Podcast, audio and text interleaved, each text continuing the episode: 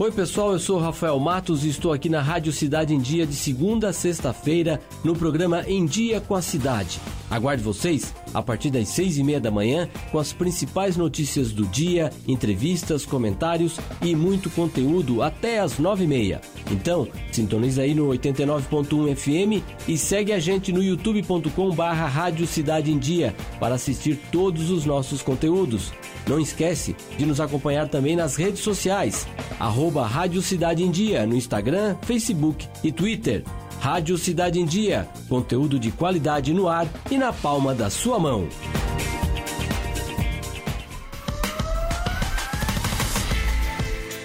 Pode entrar. Começa agora o seu programa da tarde, com muita informação, conteúdo de qualidade, boa música e ótima conversa. Fique à vontade. A casa é sua.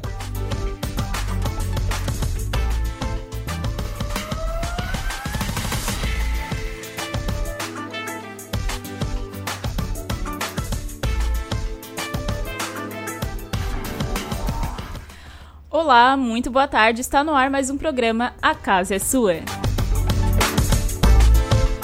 Hoje é quarta-feira, dia 19 de fevereiro de 2020. Eu sou Emanuela Justino e convido você para ficar comigo e com a Tereza Carneiro até as 5 da tarde. Boa tarde, Tereza. Boa tarde, Emanuela. Tudo bem contigo? Tudo ótimo. Vamos fazer uma tarde maravilhosa hoje? Com certeza. Vamos então, lá, tá tem muita coisa boa hoje aqui no programa. A gente lembra que estamos ao vivo pelo Dial 89.1 FM e também pelas lives no YouTube e Facebook. Se você ainda não é inscrito no canal da Rádio Cidade em Dia, vai lá, já se inscreve, ativa o sininho para ficar por dentro de toda a programação aqui. YouTube facebook.com barra Rádio Cidade em Dia e também pelo Facebook. Além, é claro, se você quiser mandar recado, alguma pergunta, temos o WhatsApp, é o 48 99156 4777. A produção do programa Casa é Sua é de Emanuela Justino e Letícia Hortolã. E na operação técnica, Marcos Knaben e Gesiel de Medeiros. Como a gente falou hoje, dia 19 de fevereiro de 2020, vamos saber o que, que já aconteceu nessa mesma data no Brasil e no mundo, né? Os fatos históricos referentes a este dia. Em 19 de fevereiro de 1473, nasceu o polonês eh, Nicolau Copérnico, considerado o pai da astronomia por defender a tese de que a Terra e os demais planetas do sistema solar giravam em torno do Sol. Em 19 de fevereiro de 1737, foi fundada a cidade de Rio Grande, no Rio Grande do Sul pelo brigadeiro José da Silva Paz, comandante de uma expedição militar portuguesa que tinha como objetivo assegurar aos lusitanos as posses das terras do sul. Em 19 de fevereiro de 1871, ah, aconteceu a inauguração do Imperial Teatro Dom Pedro II, no Rio de Janeiro. E em 19 de fevereiro de 1878, o inventor norte-americano Thomas Edison patenteia o fonógrafo. Edison é até hoje o maior inventor de todos os tempos, tendo sido autor de 1093 invenções, entre elas a lâmpada elétrica.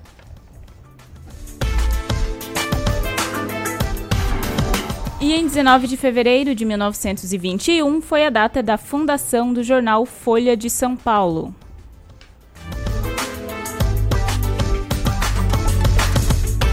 E em 19 de fevereiro de 1948, a Câmara belga aprova a concessão do voto às mulheres.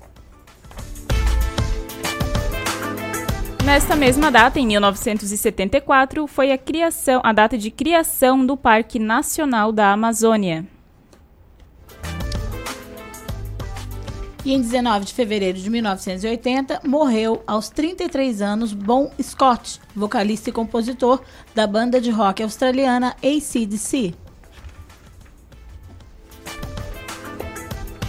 E hoje também é aniversário da jogadora Marta, ela que foi eleita seis vezes a melhor do mundo no futebol feminino. Vai entregar a idade da Marta? Ela nasceu em 1986. 1986. Vai, vão aí. Ah, é contigo. Eu sou só de humanas. 4 anos. 34 anos? 34 anos. Se a Manu acredito falou, que seja isso. Eu acredito. Nos meus cálculos aqui rápidos. 34 anos. Vou conferir, hein? Não, eu não preciso ir na calculadora. Eu acho, eu acho, eu acho que tá certo. É. Faz a conta aí. Tá 34 certo. anos. Não é boa certinho. de conta, hein? A gente, os fatos históricos das datas a gente volta amanhã, falando quem é aniversariante, o que, que já de importante aconteceu no Brasil e no mundo. Estamos no dia de número 50 do calendário gregoriano. E passamos mais, já estamos praticamente aí no fim, né? Porque esse mês é mais curtinho, praticamente aí no fim do mês de fevereiro. E vamos saber então o que, que, que a gente vai ter hoje no programa? Sim, o tabaco é responsável por tirar a vida de mais de 8 milhões de pessoas todos os anos, segundo a Organização Mundial, de Saúde, a OMS. E você sabia que as unidades básicas de saúde aqui em Criciúma contam com profissionais que auxiliam na luta contra o vício? Fique ligado que vamos falar sobre isso hoje aqui no programa. Você é daqueles que ama pedalar, sair por aí de bike, dar uma voltinha? Só quem ama fazer essa atividade sabe quão importante é que existam ciclovias e ciclofaixas para poder fazer essa atividade com segurança. O movimento Criciúma Combina com Ciclovia vai fazer um manifesto no mês de março para reivindicar melhores condições para os ciclistas. E já já a gente vai saber como é que vai funcionar esse movimento, a gente vai receber o pessoal aqui e falar um pouco sobre a atividade também. De acordo com o IBGE, em 2018, duas em cada cinco, dois em cada cinco brasileiros entre 18 e 64 anos estavam à frente de uma atividade empresarial ou tinham planos de ter um negócio. A pesquisa ainda mostra que a cada 10 empresas abertas, seis, seis fecham as portas uh, antes mesmo de completarem seus cinco anos de atividade. O brasileiro está empreendendo mais, mas é necessário ter informação e planejamento. E, pa, e, para falar sobre isso, vamos receber o pessoal da AGED, Academia de Gestão e Desenvolvimento para Empreendedores.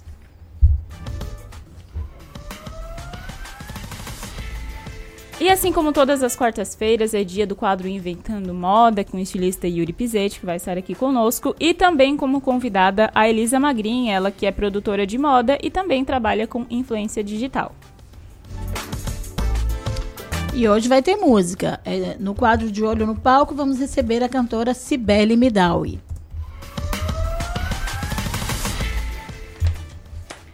Agora são 2 horas mais 11 minutos. Lembrando que você pode nos acompanhar também pelas redes sociais. Aproveita, já vai lá, nos acompanhe. Arroba Rádio Cidade em Dia. A rádio tem o Twitter, tem o Instagram, se você quiser ver ali os stories, tudo que acontece aqui. É só seguir lá e ficar por dentro de tudo que acontece.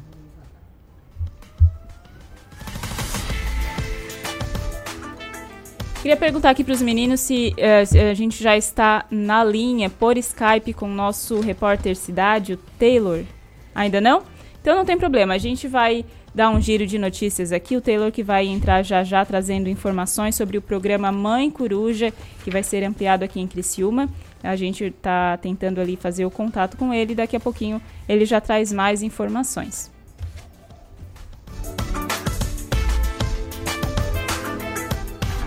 E agora uma informação a nível nacional, mas que serve para todos, todos nós também, é que diz que mais de 198 mil brasileiros tiveram WhatsApp clonado no mês de janeiro.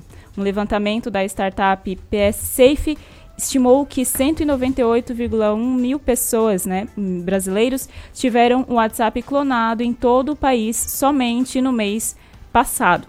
De acordo com um estudo, São Paulo lidera a lista de estados mais afetados, com 41,2 mil vítimas. Em seguida, vem o Rio de Janeiro, com 24 mil, um pouco mais de 24 mil, e Minas Gerais, com um pouco mais de 15 mil pessoas. O WhatsApp tem sido alvo constante de clonagem. O golpe mais comum recentemente ficou conhecido como o golpe da festa.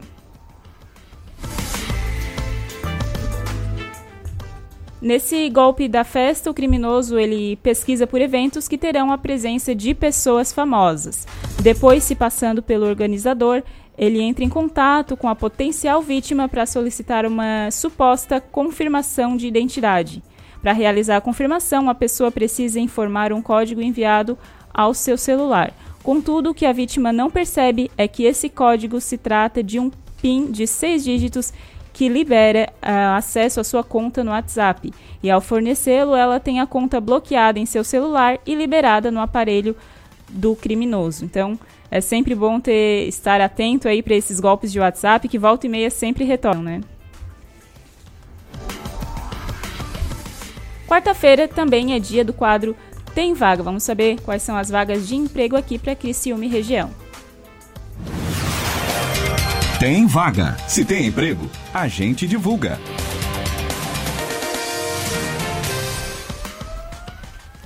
Conceito Sistemas do Brasil Desenvolvimento de Software Limitado oferece vaga de desenvolvedor e programador web.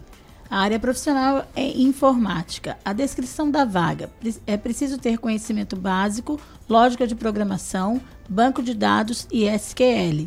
É desejável conhecimento em PHP, HTML5, mais CSS3 mais JS, bancos de dados MYSQL.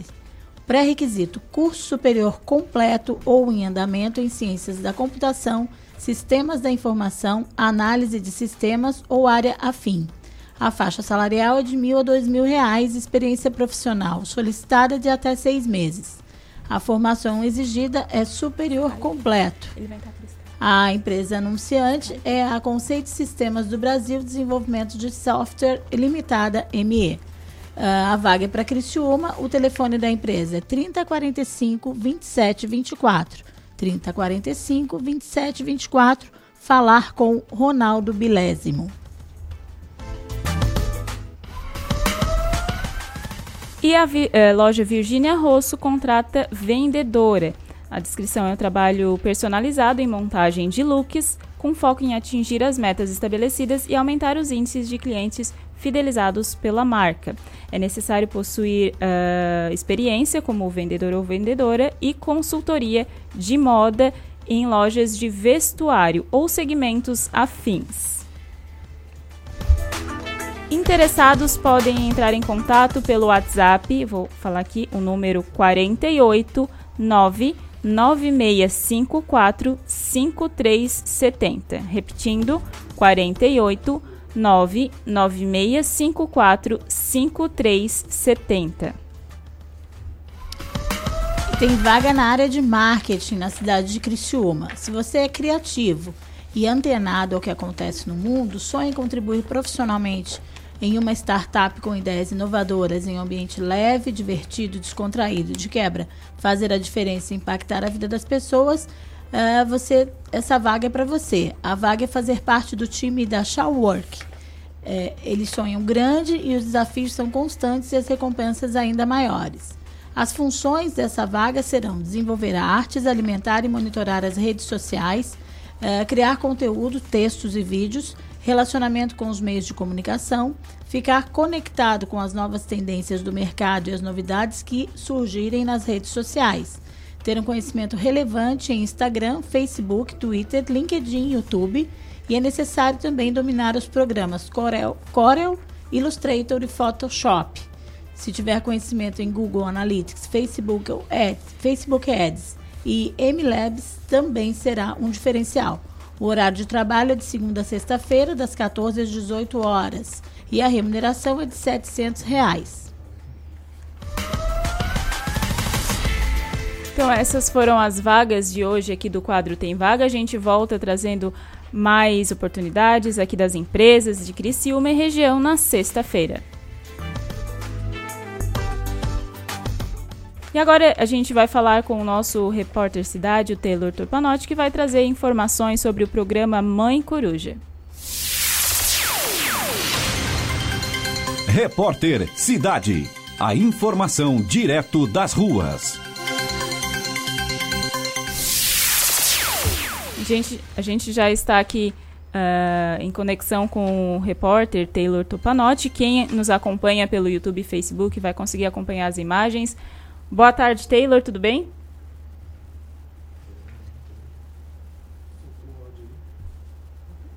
A gente está sem, a gente tá sem áudio. Vamos ver se a gente consegue fazer a conexão. A gente... Taylor consegue ouvir a gente?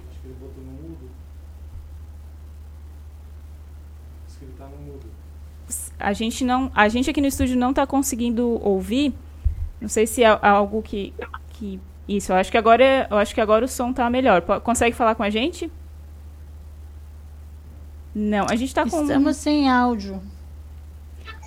É uma Ó, pena. Mas ele está tentando ajustar. A gente vai, a gente vai tentar fazer a conexão de novo com o Taylor. Ele que vai trazer uh, informações sobre o programa Mãe Coruja, que é, está sendo ampliado aqui em Criciúma, que é um, um, sobre um protocolo que garante assistência em saúde para gestantes no pré-natal, que agora incluiu também o Hospital Materno Infantil Santa Catarina. A gente vai continuar aqui tentando contato com o Taylor por Skype, ele que vai trazer mais informações e a gente já, já fala com ele já já.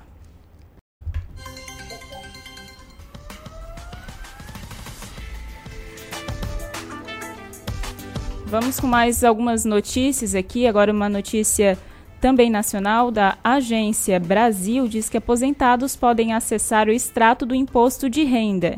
Aposentados e pensionista do, pensionistas do Instituto Nacional do Seguro Social, que é o INSS, já podem acessar o extrato para o imposto de renda ano base 2019. O demonstrativo está disponível no portal Meu INSS com login e senha. Caso seja o primeiro o acesso, uh, é necessário fornecer os dados solicitados na área de login e fazer o cadastro, criando uma senha com no mínimo nove caracteres e pelo menos uma letra maiúscula e um número.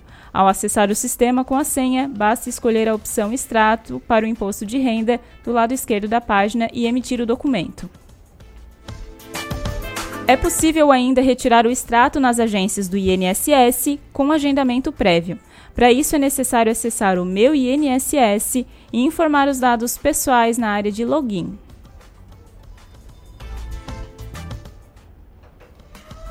Para mais conforto aos cidadãos, o INSS recomenda que a obtenção do extrato seja feita pela internet.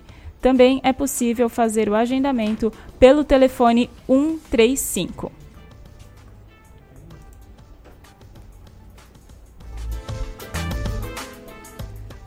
Já estamos em conexão de novo com o repórter Taylor Topanotti, só que agora é por telefone, por Skype a gente teve alguns problemas, mas ele vai trazer informações sobre o programa Mãe Coruja. Boa tarde, Taylor.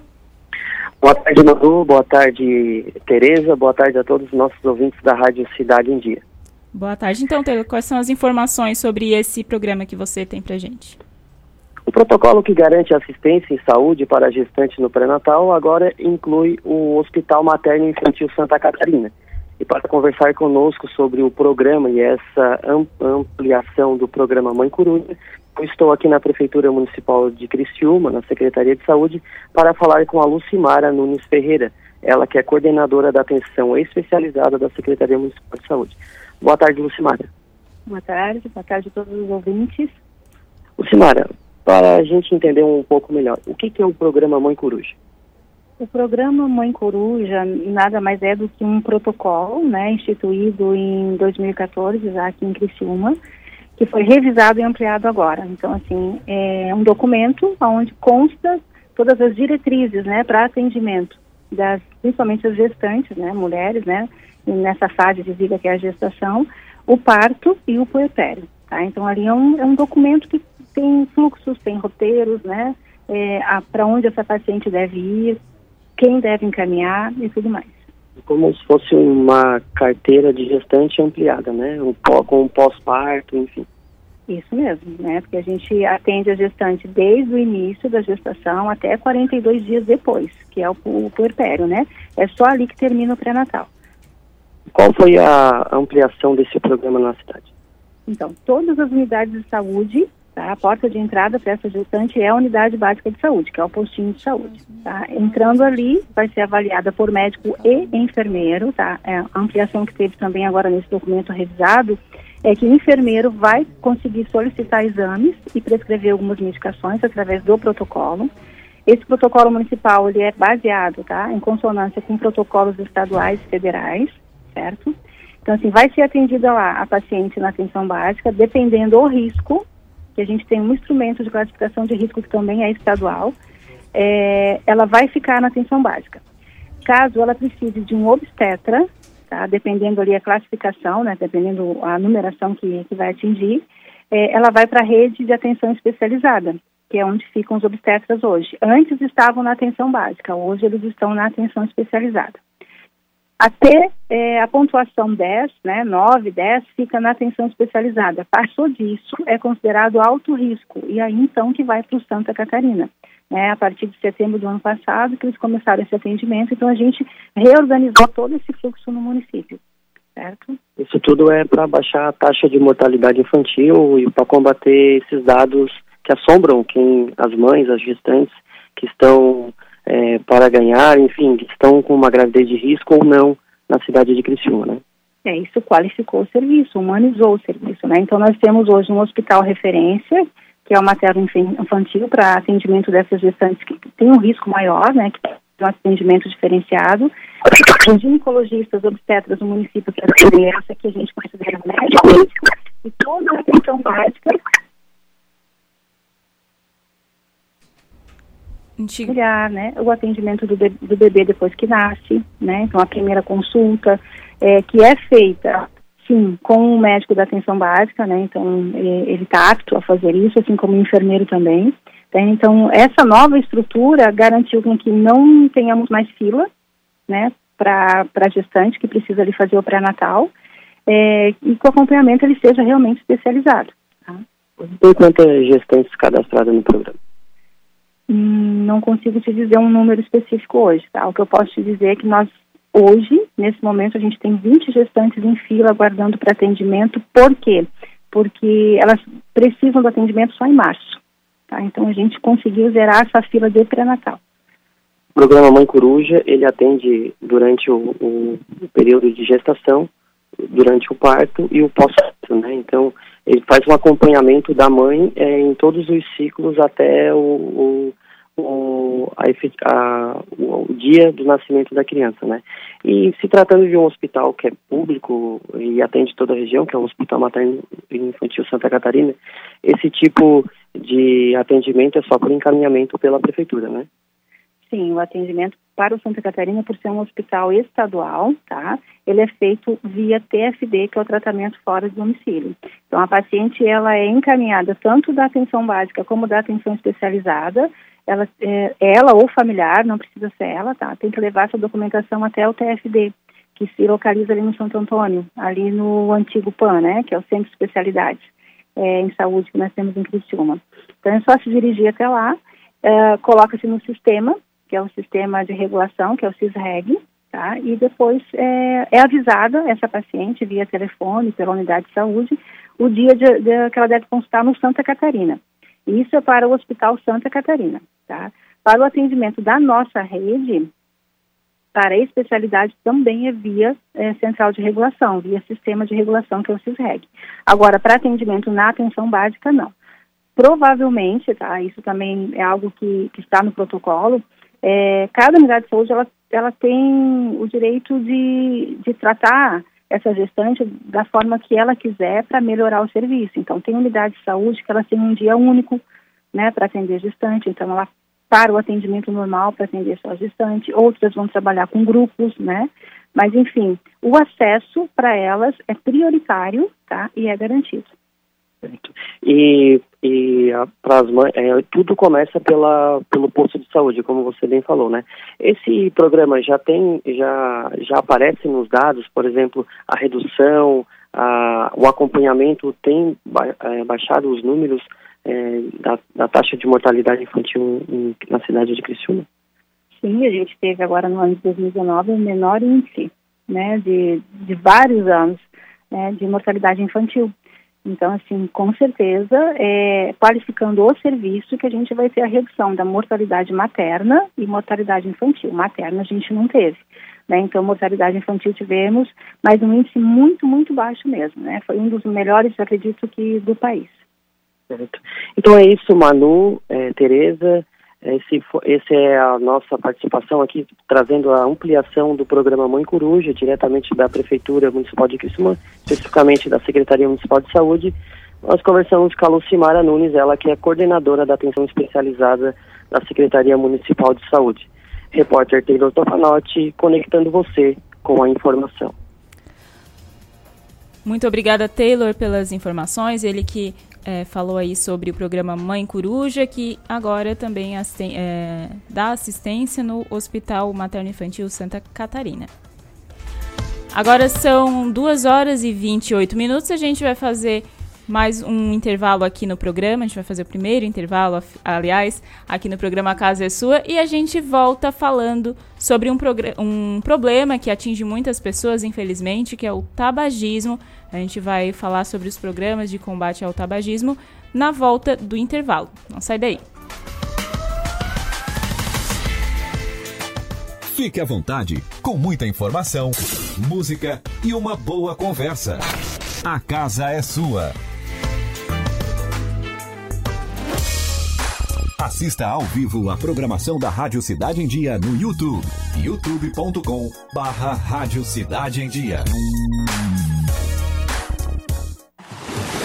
Dicas para segurança no verão. Corpo de Bombeiros Militar de Santa Catarina. Previna-se, não seja mais uma vítima. Não ande nos costões, você pode escorregar e cair no mar. Se você ingeriu bebida alcoólica ou fez uma refeição recente, aproveite a faixa de areia. Nos postos de guarda-vidas, pulseirinhas de identificação é só pedir ao chegar na praia. Se você foi queimado por água viva, temos nos nossos postos guarda-vidas vinagre. Nos procure. Em caso de emergência, ligue 193. Amor, não fique preocupado, mas hoje à noite eu sonhei com o meu ex. Papai, eu tenho dois namorados e estou pensando em ampliar para três. Querida, me desculpe a franqueza, mas acho que você engordou. Vovó, aquela sua sobremesa é muito ruim, foi por isso que sobrou. Aquele seu perfume que eu adoro, hum, minha primeira namorada. Aquela sua camisa autografada do Brasil não sumiu, eu dei pro filho da empregada. Eu uso seu batom e seus vestidos sempre que você está dormindo. A cada dez vezes que a gente namora, em oito delas acabo fingindo. Tem muitas coisas que a sua família não precisa saber. Mas se você é doador de órgãos, isso você tem que informar. Seja um doador, avise sua família. Uma campanha da APAR. Uma campanha, Grupo Catarinense de Rádios. Rádio Cidade em Dia, 89,1 FM. Conteúdo conectado com a sua vida. Estamos com uma super promoção nos cinemas Arcoplex dela e Arcoplex Criciúma, onde o valor do ingresso é preço único para todos os clientes. Não tem meia entrada. Segunda, terça, quinta, sexta, sábado e domingo, você paga apenas 10 reais. Quarta promocional apenas 8 reais. Sábado maluco, último sábado do mês, você também paga somente 8 reais. Nossa! Você não pode perder. Aproveite, venha para Arcoplex Cinemas. A Time Marketing Digital tem o que o seu negócio precisa: criatividade e inovação para suas redes sociais. Vem com a Time e faça o seu negócio crescer. Entre em contato através do nosso WhatsApp 4899114 0193. Oi, pessoal, eu sou o Ricardo Lopes e estou aqui na Rádio Cidade em Dia, de segunda a sexta-feira, no programa Boa Mistura. Aguardo vocês a partir das 12h30 para debatermos os assuntos mais comentados do dia e abordarmos temas de relevância para a nossa região. Então sintoniza aí no 89.1 FM e segue a gente no youtube.com barra Rádio Cidade em Dia para assistir todos os nossos conteúdos. Não esquece de acompanhar nossas redes sociais, arroba Rádio Cidade em Dia no Instagram Instagram, Facebook e Twitter. Rádio Cidade em Dia, conteúdo de qualidade no ar e na palma da sua mão.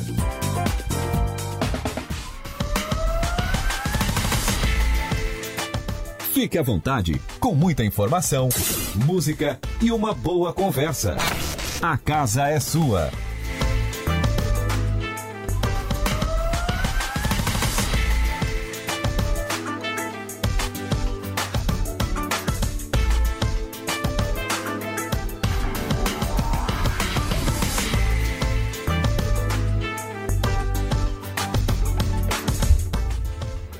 Voltamos com o programa Casa é Sua. Agora são 2 horas mais 33 minutos. Agora a gente vai saber como é que vai ficar o tempo aqui para Criciúma e região com informações da Epagre.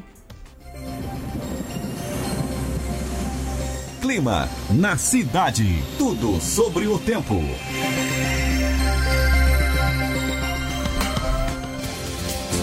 Acompanhe agora a previsão do tempo para esta quarta-feira. A previsão do tempo para aqui em Santa Catarina tá, fica com mais nebulosidade no, na parte norte do nosso estado, principalmente no litoral. Isso está associado a, a, resquícios ainda que sobrou de nebulosidade e alguma chuva isolada pode acontecer uh, devido à passagem da frente fria.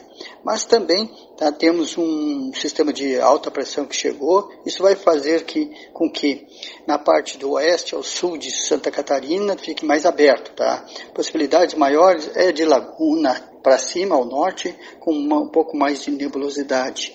Outro fator importante que é bom salientar é que, mesmo essas aberturas que vão, irão acontecer no oeste, meio oeste, eh, que o sol irá predominar, tem possibilidade, principalmente no período da tarde, de algumas pancadas isoladas de chuva associada ao calor, porque as temperaturas deverão chegar em torno de 30, 33 graus no extremo oeste de Santa Catarina e também tá, em algumas regiões mais no litoral sul, chegando por volta dos 30 a 32 graus. Cláudio Corrêa, meteorologista da Epagre, com informações do tempo. Esta foi uma produção do Serviço de Rádio da Secretaria Executiva de Comunicação, em parceria com a Epagre Ciran. Estamos de volta aqui, essas foram as informações do clima aqui para esta quarta-feira. E agora a gente vai falar sobre, sobre um assunto que é muito sério e muitas pessoas lutam contra isso, que é o tabagismo. É, o tabagismo é responsável por tirar a vida de mais de 8 milhões de pessoas todos os anos, segundo a Organização Mundial da Saúde. De, do total de mortes, 1,2 milhões de pessoas são não fumantes e que foram expostas ao fumo passivo. Para ajudar a reduzir o uso do cigarro, existem os grupos de combate ao tabagismo nas unidades básicas de saúde, as UBS. Mais de 250 pessoas compareceram às reuniões em 2019 para falar sobre esse tema. A gente recebe aqui hoje a Kelly Cristina Bittencourt, que é farmacêutica e atual coordenadora da assistência farmacêutica e do Programa Municipal de Controle ao Tabagismo. Boa tarde, Kelly, tudo bem? Boa tarde, tudo bem, Manoel? Aqui também com a gente está o psicólogo Alexandro Ferreira Caetano. Boa tarde, Alex, tudo bem? Boa tarde e a profissional de educação física Camila Machado Rodrigues. Oi, Manuela, tudo bem?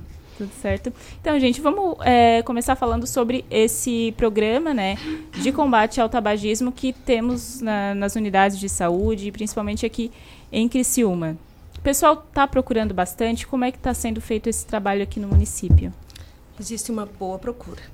Né? Só que existem algumas unidades que ainda não possuem a capacitação, né? Porque para realizar o grupo de tabagismo, nas unidades precisa o profissional ter uma capacitação.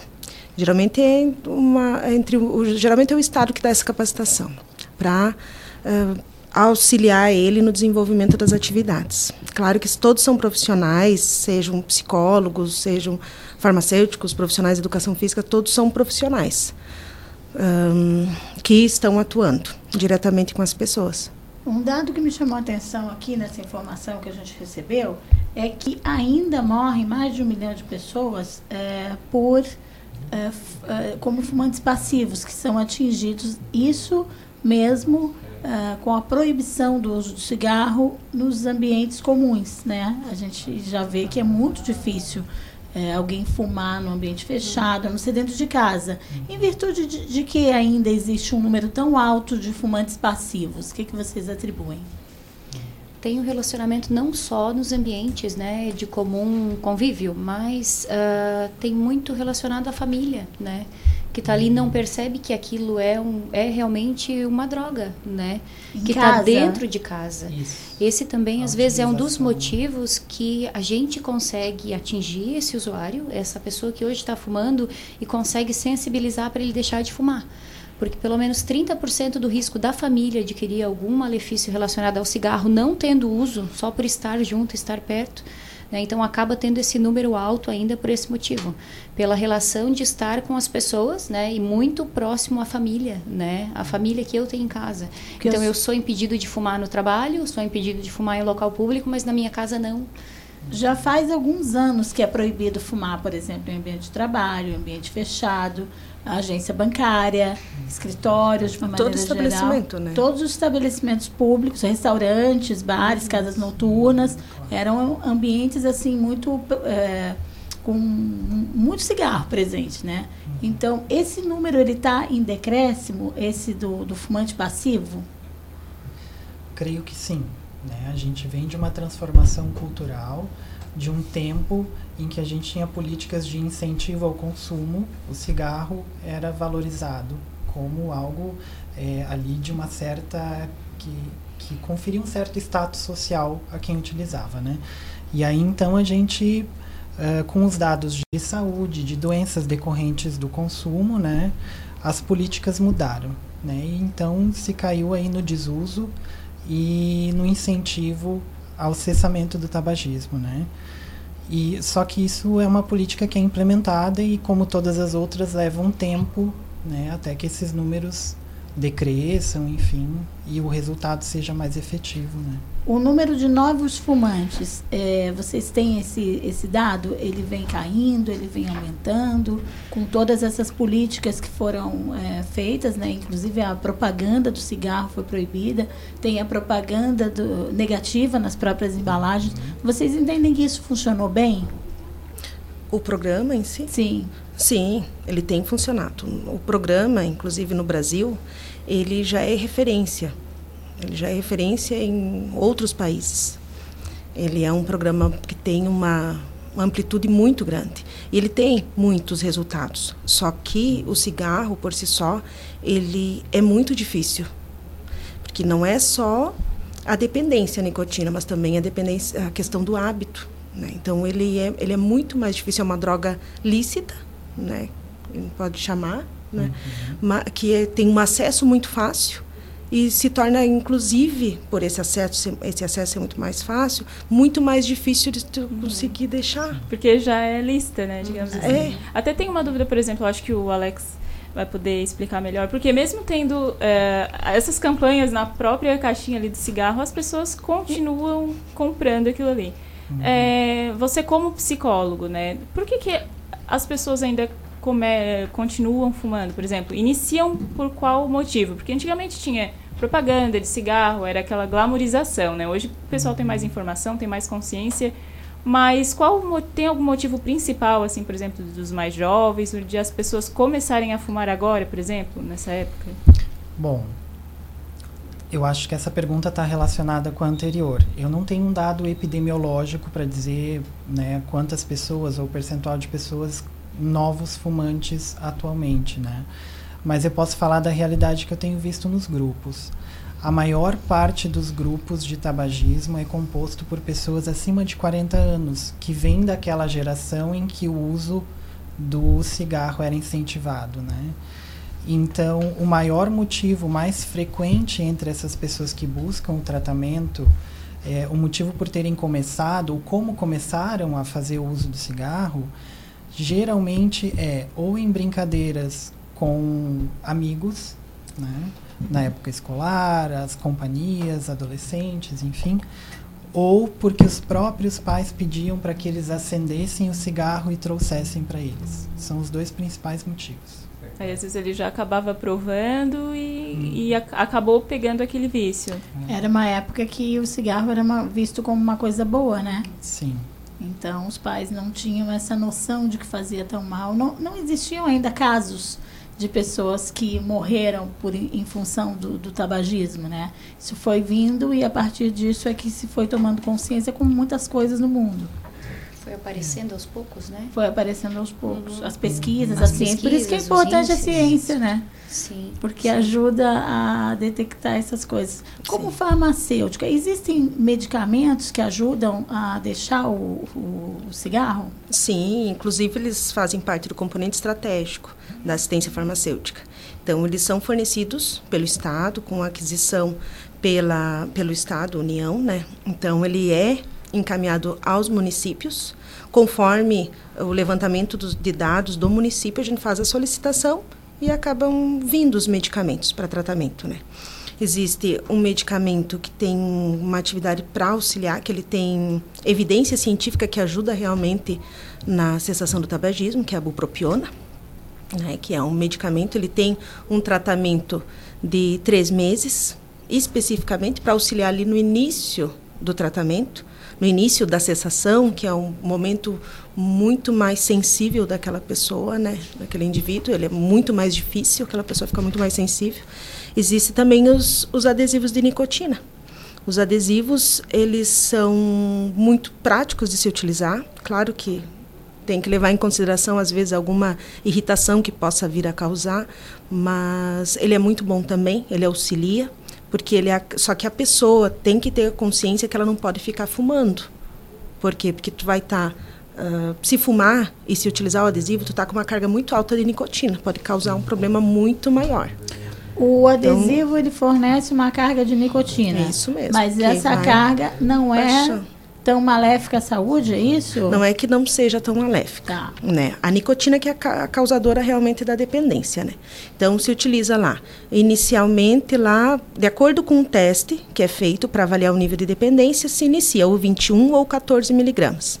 Daí, depois utiliza por um período, depois se utiliza a de 7 miligramas. A nicotina em si é só nicotina. O adesivo, aliás, em si é apenas nicotina. Enquanto que o cigarro tem todos os outros substâncias, né? substâncias. É. Nesse caso, a pessoa, só para poder entender, uh, quando ela está com vontade de fumar, por exemplo, ela Coloca não, o adesivo? Não, Como é não. funciona? Não é assim. É todos os dias. Ela vai ela utilizar regularmente. Regularmente 24 horas. E vai 24 horas. a dose aos poucos, né? É como se fosse um desmame do cigarro. Uhum. Então eu tenho um consumo relativo daquela substância e com o adesivo eu consigo reduzir esse consumo aos poucos, com o passar dos dias, até que eu possa cessar o consumo.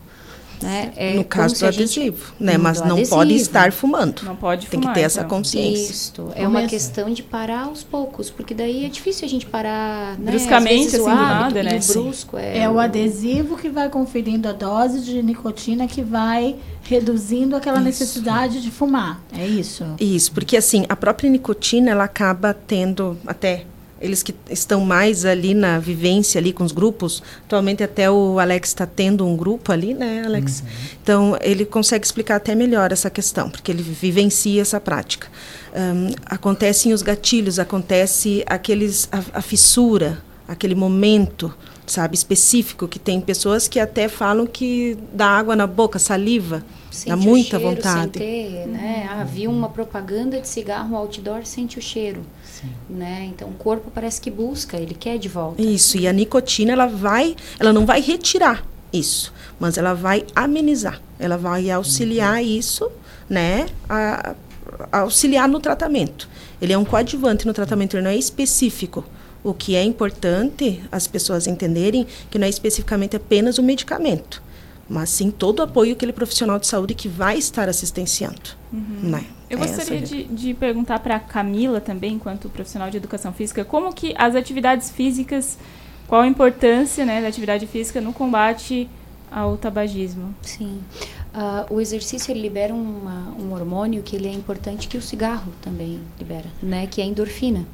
Então, na cessação do tabagismo, enquanto eu estou fumando, o meu corpo ele tem uma dificuldade maior de realizar atividades simples, de caminhar, a respiração fica mais difícil por essa questão da, né, do açafrão, tem Alcatrão. É, alcatrão, desculpa. Ai, já misturei tempero, gente. Uh, por essa questão do alcatrão, né, de diminuir a elasticidade do pulmão, tem toda uma questão. Eu tenho redução de elasticidade das minhas artérias e das minhas veias, então eu tenho um volume menor de sangue circulando. E tudo isso eu preciso para me movimentar. A gente não percebe que faz todo esse movimento quando caminha e faz as atividades diárias. Então o cigarro ele reduz essa minha, esse meu condicionamento, né? Então fica muito mais difícil de fazer. Uh, por que, que a gente incentiva né, e vai aos poucos e a gente tenta trocar um hábito por outro? Porque o cigarro acaba sendo um hábito. E se eu cesso ele ou eu reduzo ele e consigo ter uma outra atividade que seja saudável, que eu incluo na minha rotina, eu consigo fazer a liberação de endorfina e fica mais fácil. Por isso que o grupo é acompanhado por vários profissionais e por isso que a Kelly bate tanto na tecla, né, de que não é só o medicamento que vai resolver. Então, no grupo a gente tem o psicólogo, a gente tem o profissional de educação física, tem o nutricionista, tem o fisioterapeuta, tem o fonoaudiólogo, que vão estar tá lá sempre para auxiliar em todos os sentidos. Uhum. Então, no ponto que a pessoa é recebida no grupo, ela começa já a ter orientação por exercício que ela vai fazer, alimentação, né, que ela vai cuidar e seguir, vai ter o acompanhamento, então tem toda essa questão. Né? O exercício ele é peça-chave para a gente liberar esses hormônios e para a gente voltar para aquele condicionamento que eu preciso. Uhum. Né? Porque o meu corpo, realmente, o cigarro, ele faz com que o meu corpo, o meu corpo fique mais fraquinho. Eu gosto de dizer que parece que a gente leva dois elefantinhos nas costas quando a gente fuma. Porque para subir uma escada fica difícil, né? para fazer qualquer tipo de movimentação fica difícil, a respiração fica difícil. Quanto tempo, em média, leva para a pessoa se recuperar? Né? Uma pessoa que fumou por anos vai procurar vocês e mais ou menos em quanto tempo ela começa a se sentir um pouco mais livre dessa carga, dessa, dessa tensão que gera essa vontade de parar de fumar e essa vontade de fumar, tudo conciliado. Uhum. Bom, é, tem um período que é um período de abstinência, que ele é de aproximadamente 15 dias, né? Porque a gente precisa pensar no cigarro como uma forma de dependência química. Ela é uma droga lícita, né? Ela é legalizada, mas ela causa dependência. Quando a gente cessa o uso por via oral, né, o ato de fumar, a gente desencadeia em um processo de abstinência. E tem sintomas de abstinência como outras substâncias causariam no nosso organismo né? e no nosso psiquismo também. E em média 15 dias a pessoa vai sentir os sintomas de uma forma mais intensa, mas num, num período posterior a esse o efeito já é mais ameno. A pessoa precisa decidir que quer parar de fumar? Fundamental. Não dá para levar um parente e dizer, olha, eu trouxe ele aqui porque eu quero que ele pare de fumar. Não, não adianta. Às né? vezes acontece. Às acontece. vezes acontece de eu, eu estar participando do grupo porque eu quero que meu marido deixe de fumar né? E daí vem o familiar junto, acontece, a gente acolhe da mesma forma, né? Sim. Vai participar do grupo, não vai ter uso da medicação, não vai, né? Mas vai entender que aquilo é um estilo de vida saudável. Mas toda né? tentativa é válida. Tem pessoas, às vezes, que participam de três, quatro uhum, grupos até sim. conseguirem definitivamente é, parar de fumar, né? E, e, depende muito do momento de vida da pessoa. No, num grupo anterior que eu fiz, tinha uma pessoa que estava fazendo o tratamento, acompanhando o grupo, tentando parar, mas ela estava com a mãe em uma doença crônica, terminal, e ela não conseguiu, naquele momento, ela não tinha condições emocionais de suportar o processo todo. Ela voltou num próximo grupo, a mãe faleceu, infelizmente, mas no próximo grupo ela conseguiu. Uhum. Né? Então, essa aproximação é importante. Tem uma pergunta aqui da nossa, do nosso auxiliar de produção ali, o Gisel Medeiros. né? é, ele pergunta assim, qual a porcentagem de resolução positiva dos grupos de, de tabagismo? Quanto, qual o percentual de pessoas que efetivamente consegue se libertar do, do cigarro é, nesse trabalho que vocês fazem? Eu até trouxe aqui que para lembrar, né? Um levantamento só do ano passado, no caso, especificamente do ano passado. O ano passado nós tivemos 253 pessoas que participaram dos grupos. Só que considerando essas 253 pessoas, ao longo do tempo, as pessoas, ao longo do grupo, bem como o Alex falou ali, um, tem pessoas que não conseguem dar continuidade. Né? Então, mas considerando esses 253 pessoas, que quase todas elas utilizaram medicamento para tratar e que realmente conseguiram estar abstinente foram 20,45%. foi a quantidade. Isso no último Isso no último quadrimestre, né? desculpa, não fiz a média. Nos primeiros quadrimestres estava em média, ó. Média de 30%. De janeiro é, a abril, é. 45%, de hum, maio 44. a agosto, 44%. Né? Em setembro a dezembro que foi 20%. Uhum. No caso, quando as, uh, né, quem consegue largar 100%, que bom, né? Mas as Sim. outras que não conseguem, elas continuam com, com vocês, com os tratamentos? Muita gente desiste? Como é que é? Às vezes após? retorna. A grande maioria diminui, reduz, né? Muitas pessoas acabam reduzindo a quantidade, o número de cigarros, o que também já é vencer. Não né, para de, de vez, mas vai diminuindo, então. Isso já, já é um benefício. E muitas depois retornam. E não existe impedimento em retornar novamente para o grupo que é um percentual de pessoas que tentaram, conseguiram por um tempo, mas recaíram, vamos dizer assim. Isso. E aí voltam a buscar. A, e é um percentual alto? Algumas nem conseguiram. Algumas, Algumas participam do grupo fumando do começo ao fim, reduzem a quantidade de cigarros, mas não, não conseguem. Sai da reunião, vai lá fora, fuma um cigarrinho e volta, mais ou menos assim? É, na Acontece. reunião. É difícil acontecer isso na, na reunião. reunião. Não. não. É muito difícil. Vocês combinam, a gente, só por agora. Não, tem esse combinado? É que tem, tem sempre o, o gatilho principal do dia, que geralmente é o primeiro cigarro do dia. Né? Aquele com café. É, aquele primeiro. Então, ah, muitas vezes até até como os grupos geralmente acontecem depois do horário de trabalho, né, mais comum da, da população, uh, aquele horário não é tão difícil. Mas aquele primeiro cigarro às vezes é mais difícil, o primeiro cigarro do dia. Então nas reuniões é difícil eles saírem, fumar e voltar. Uhum. Mas tem alguns que reduzem bastante e já é uma vitória. Né? Reduzir um pouco que seja já é uma vitória. Já é uhum. é reduzir o, o dano né? Uhum. daquela substância. E a conscientização também, né? De levar para casa o fato de que eu não vou levar cigarro para dentro de casa em virtude das outras pessoas que não fumam, né? É, e sobretudo a conscientização que vocês trabalham é interessante. É bem importante.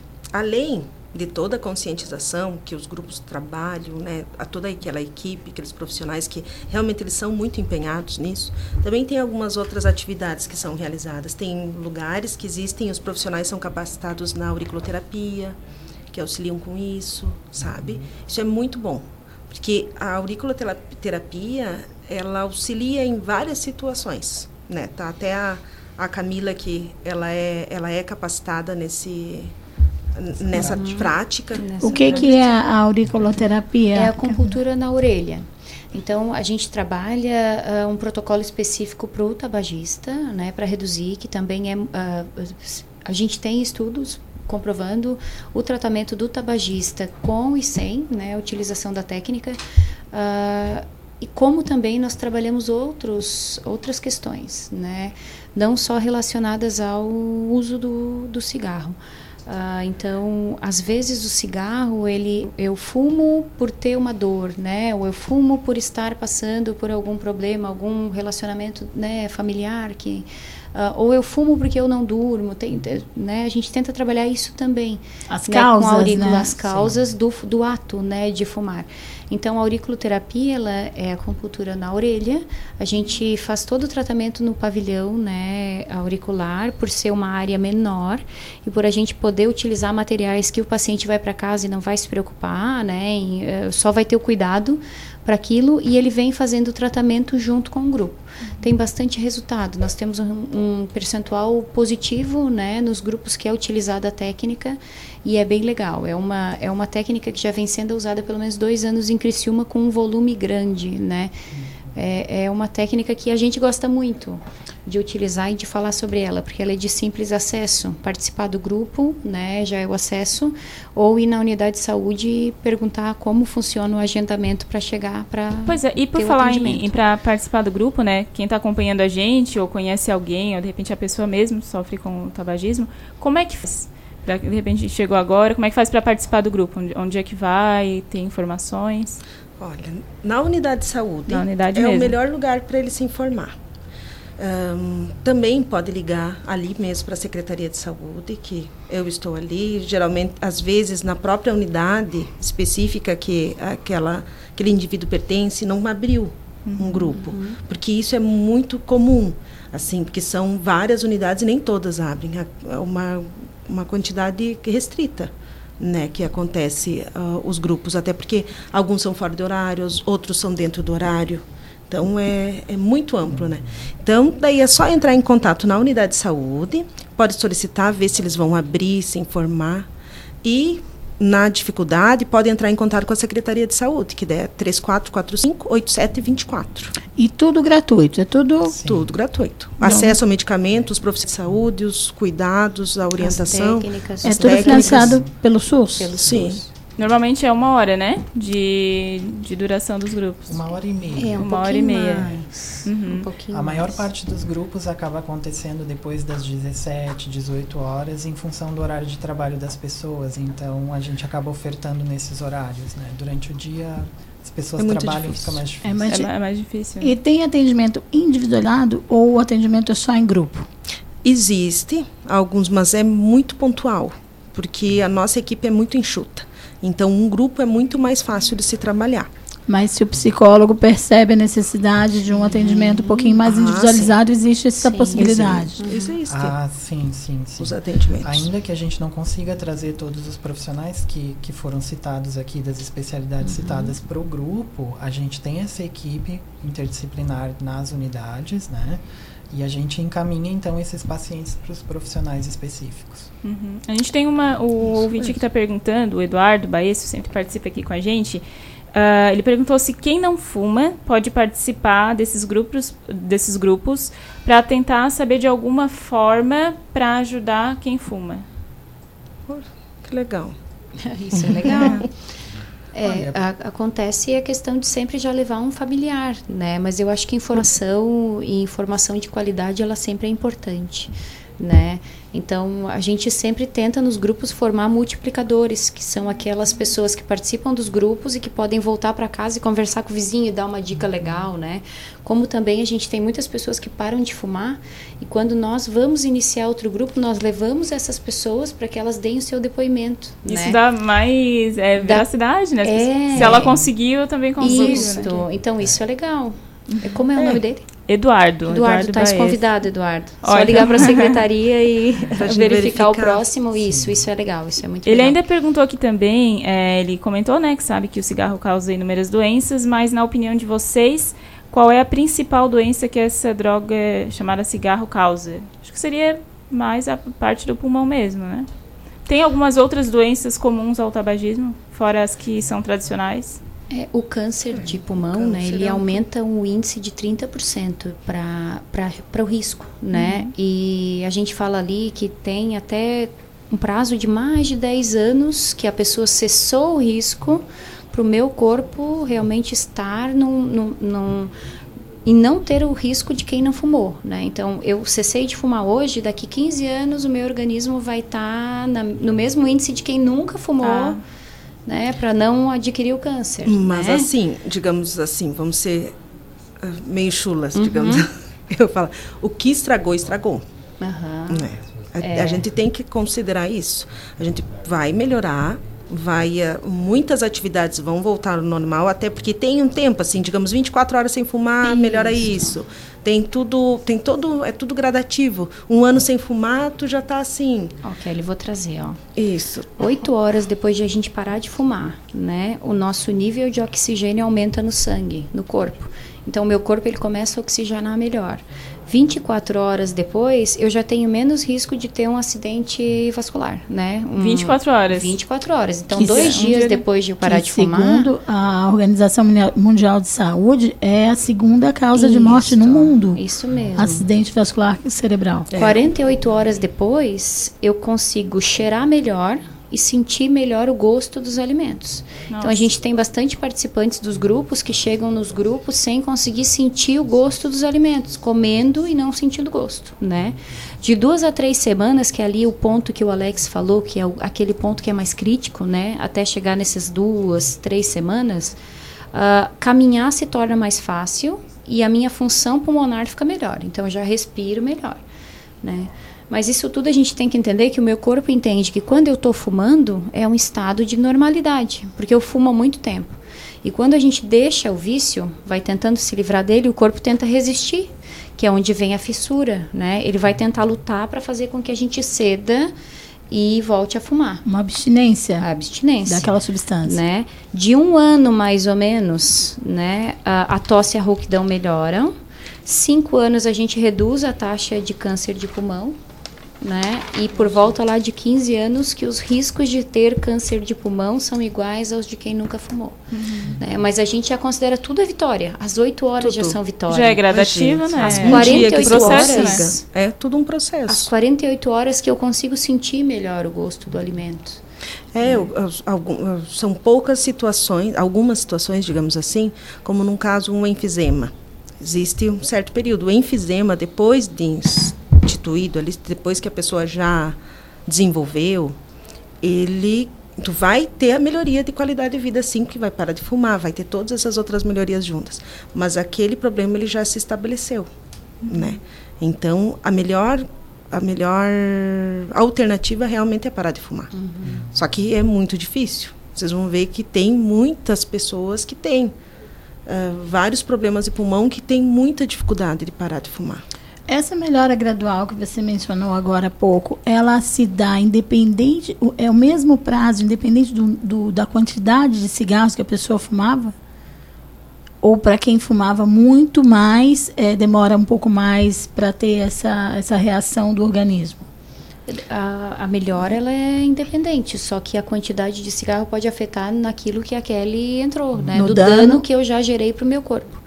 Né? Eu gosto sempre de comparar o nosso corpo a um carro né, que eu tiro zero lá da concessionária. Nossas, nossas e dependendo do que eu faço com ele, ele vai estragando ou não, né? Ah, tem alguma pecinha que eu preciso trocar, eu até tenho às vezes como trocar alguma pecinha, né? Mas ela já não vai mais ser, então a gente vai aos poucos, né? A forma como eu vou lidando com o meu corpo é a forma que ele vai dando os resultados para mim, né? Então, se eu agredir muito ele, se eu fumei muito, a gente tem pacientes que às vezes fumam uma, duas carteiras por dia. Né? Isso é basicamente acender um cigarro no outro. Tá acabando um cigarro, já acendeu o outro. Já tive paciente que fumava três carteiras por dia. É, três carteiras. São 60, 60 cigarros. cigarros. E quem fuma mais, homens ou mulheres? Tem, tem esse, esse número ou não? Não sei te dizer quem fuma mais, mas quem tem buscado mais o tratamento tem sido mulheres. As mulheres. É. Uhum.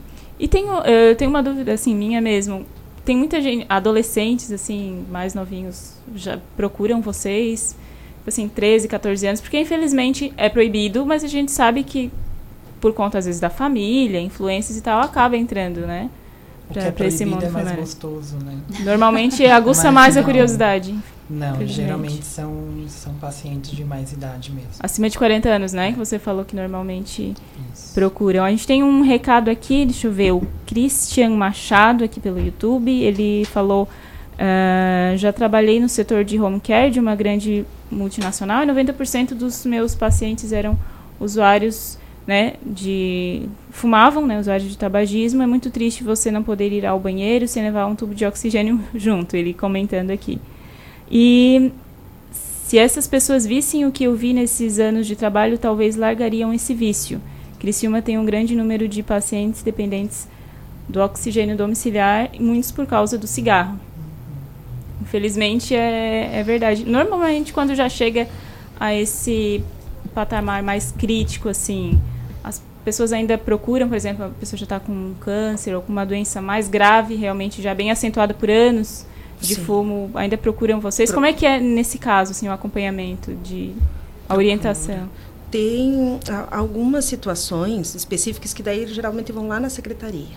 Né? Situações mais graves eu acabo buscando encaixar um acompanhamento individual. Porque o que, que acontece? Por mais que esteja já com a doença instalada, se para, no momento que parar de fumar, se tem uma qualidade de vida melhor. E isso é muito importante, né? Que o que aconteceu já aconteceu. Né? Não temos que tá julgar, feito, né? Não, né? a gente tem que buscar ajudar. E isso é muito importante. E isso aí, olha, eu digo que os profissionais nossos aqui, pelo menos os quais eu trabalho muito, quero muito bem, são profissionais que se preocupam muito com as pessoas. Então, eles buscam se doar e ajudar ao máximo. Então, isso é muito importante. Na, nessas situações, eu, o ano passado, foi difícil, mas eu consegui encaixar uma situação específica que era que era realmente extremamente grave. Aquela situação, o médico deu a alternativa, ou para, né? Não, não existia outra alternativa, era parar.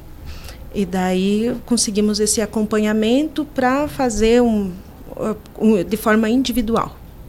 Porque tem situações, imaginem vocês, os cilindros de oxigênio enormes. Uhum. É inviável de se levar o cilindro até um. É, é ruim para a pessoa, que ela vai se expor, não vai se sentir bem. Uhum. É, é muito complicado. Então, realmente, um acompanhamento individual é o melhor. E existem muitos, realmente, Criciúma.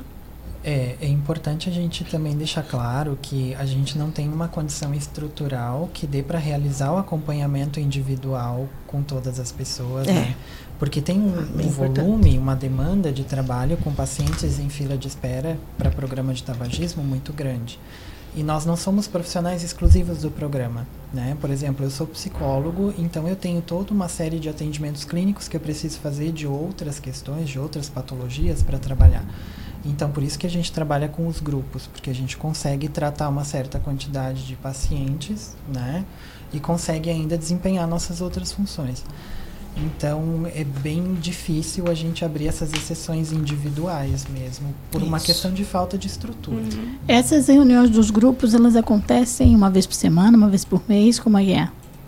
Elas seguem um protocolo. Né? As primeiras quatro semanas são semanais. Uh, depois, na semana seguinte, são quinzenais. Tem dois encontros quinzenais. E depois tem um terceiro que é mensal, daí é 30 dias. As pessoas vão evoluindo e vão passando a ter uma vez por mês. É, é isso. isso.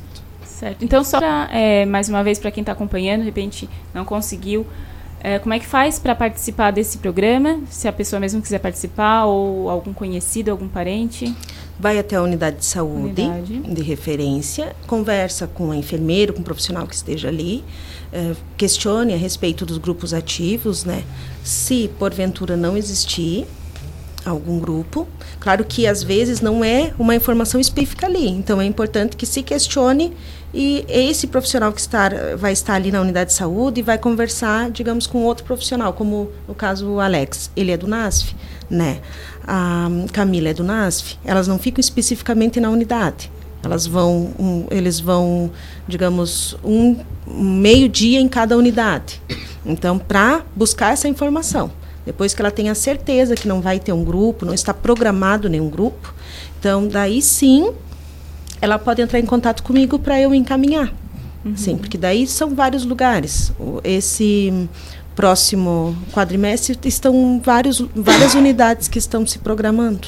Certo. Né? Então, daí pode ligar. É 3445 8724. 3445 8724. 8724. Gente, a gente agradece a participação de vocês aqui. Parabéns pelo trabalho. Muito obrigada. Obrigado. Muito obrigada. A gente conversou aqui então com a Kelly Cristina Bittencourt, ela que é farmacêutica e atual coordenadora da assistência farmacêutica e do Programa Municipal de Controle do Tabagismo, também o psicólogo Alexandro Ferreira Caetano e a profissional de educação física Camila Machado Rodrigues. Agora são 3 e 10 da tarde, a gente vai fazer mais um intervalo aqui no programa Casa é Sua e volta já já.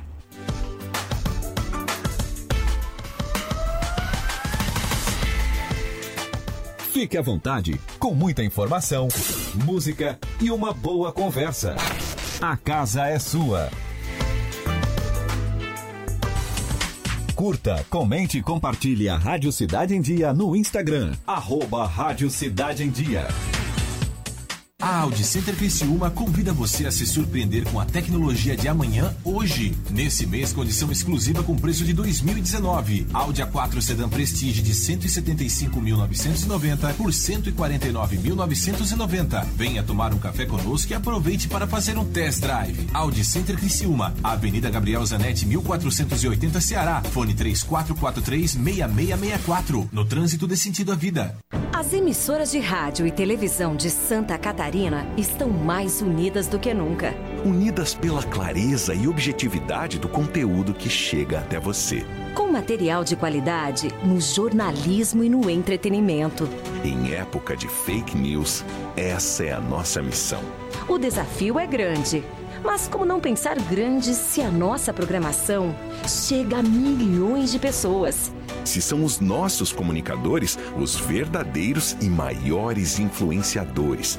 Por isso, estamos lançando um grande movimento para promovermos mudanças no jeito que se faz comunicação, em todos os meios. Participe, mas venha pensando grande. Grande como o futuro que todos nós queremos. Grande como Santa Catarina. Pense grande. Pense rádio. Pense TV. Um movimento da Acaerte. ZYN 553. Rádio Cidade em Dia. Conteúdo conectado com a sua vida. Estamos com uma super promoção nos cinemas Arcoplex dela e Arcoplex Criciúma, onde o valor do ingresso é preço único para todos os clientes. Não tem meia entrada. Segunda, terça, quinta, sexta, sábado e domingo, você paga apenas 10 reais. Quarta promocional apenas 8 reais. Sábado maluco, último sábado do mês, você também paga somente 8 reais. Nossa! Você não pode perder. Aproveite, venha para Arcoplex Cinemas.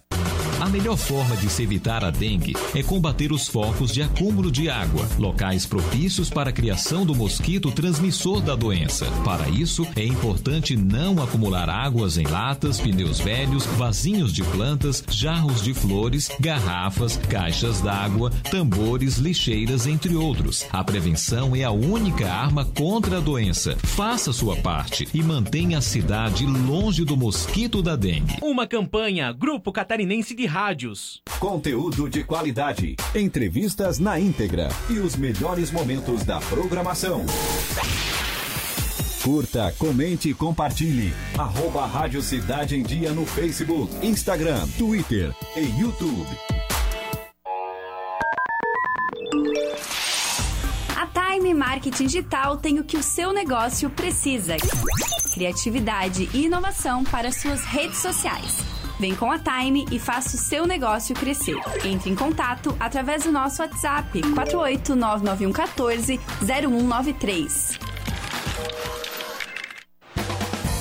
Oi, pessoal, eu sou Márcio Mariano e estou aqui na Rádio Cidade em Dia, de segunda a sexta-feira, no programa Boa Noite Cidade. Aguardo vocês a partir das 20 horas, abrindo espaço para as notícias dos bairros, entrevistas com líderes comunitários, lideranças políticas e muito mais. Então, sintoniza aí no 89,1 FM e segue a gente no youtube.com barra Rádio Cidade em Dia para assistir todos os nossos conteúdos.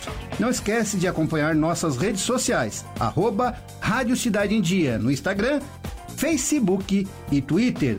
Rádio Cidade em Dia, conteúdo de qualidade no ar e na palma de sua mão.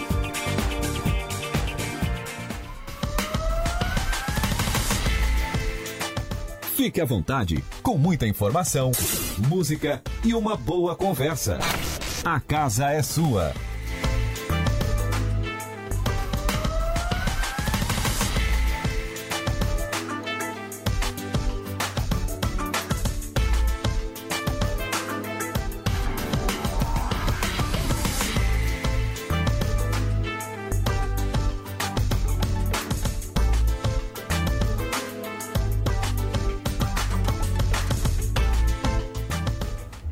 Estamos de volta aqui no programa A Casa é Sua. Agora são 3 horas mais 15 minutos. Agora a gente vai falar sobre atividade física.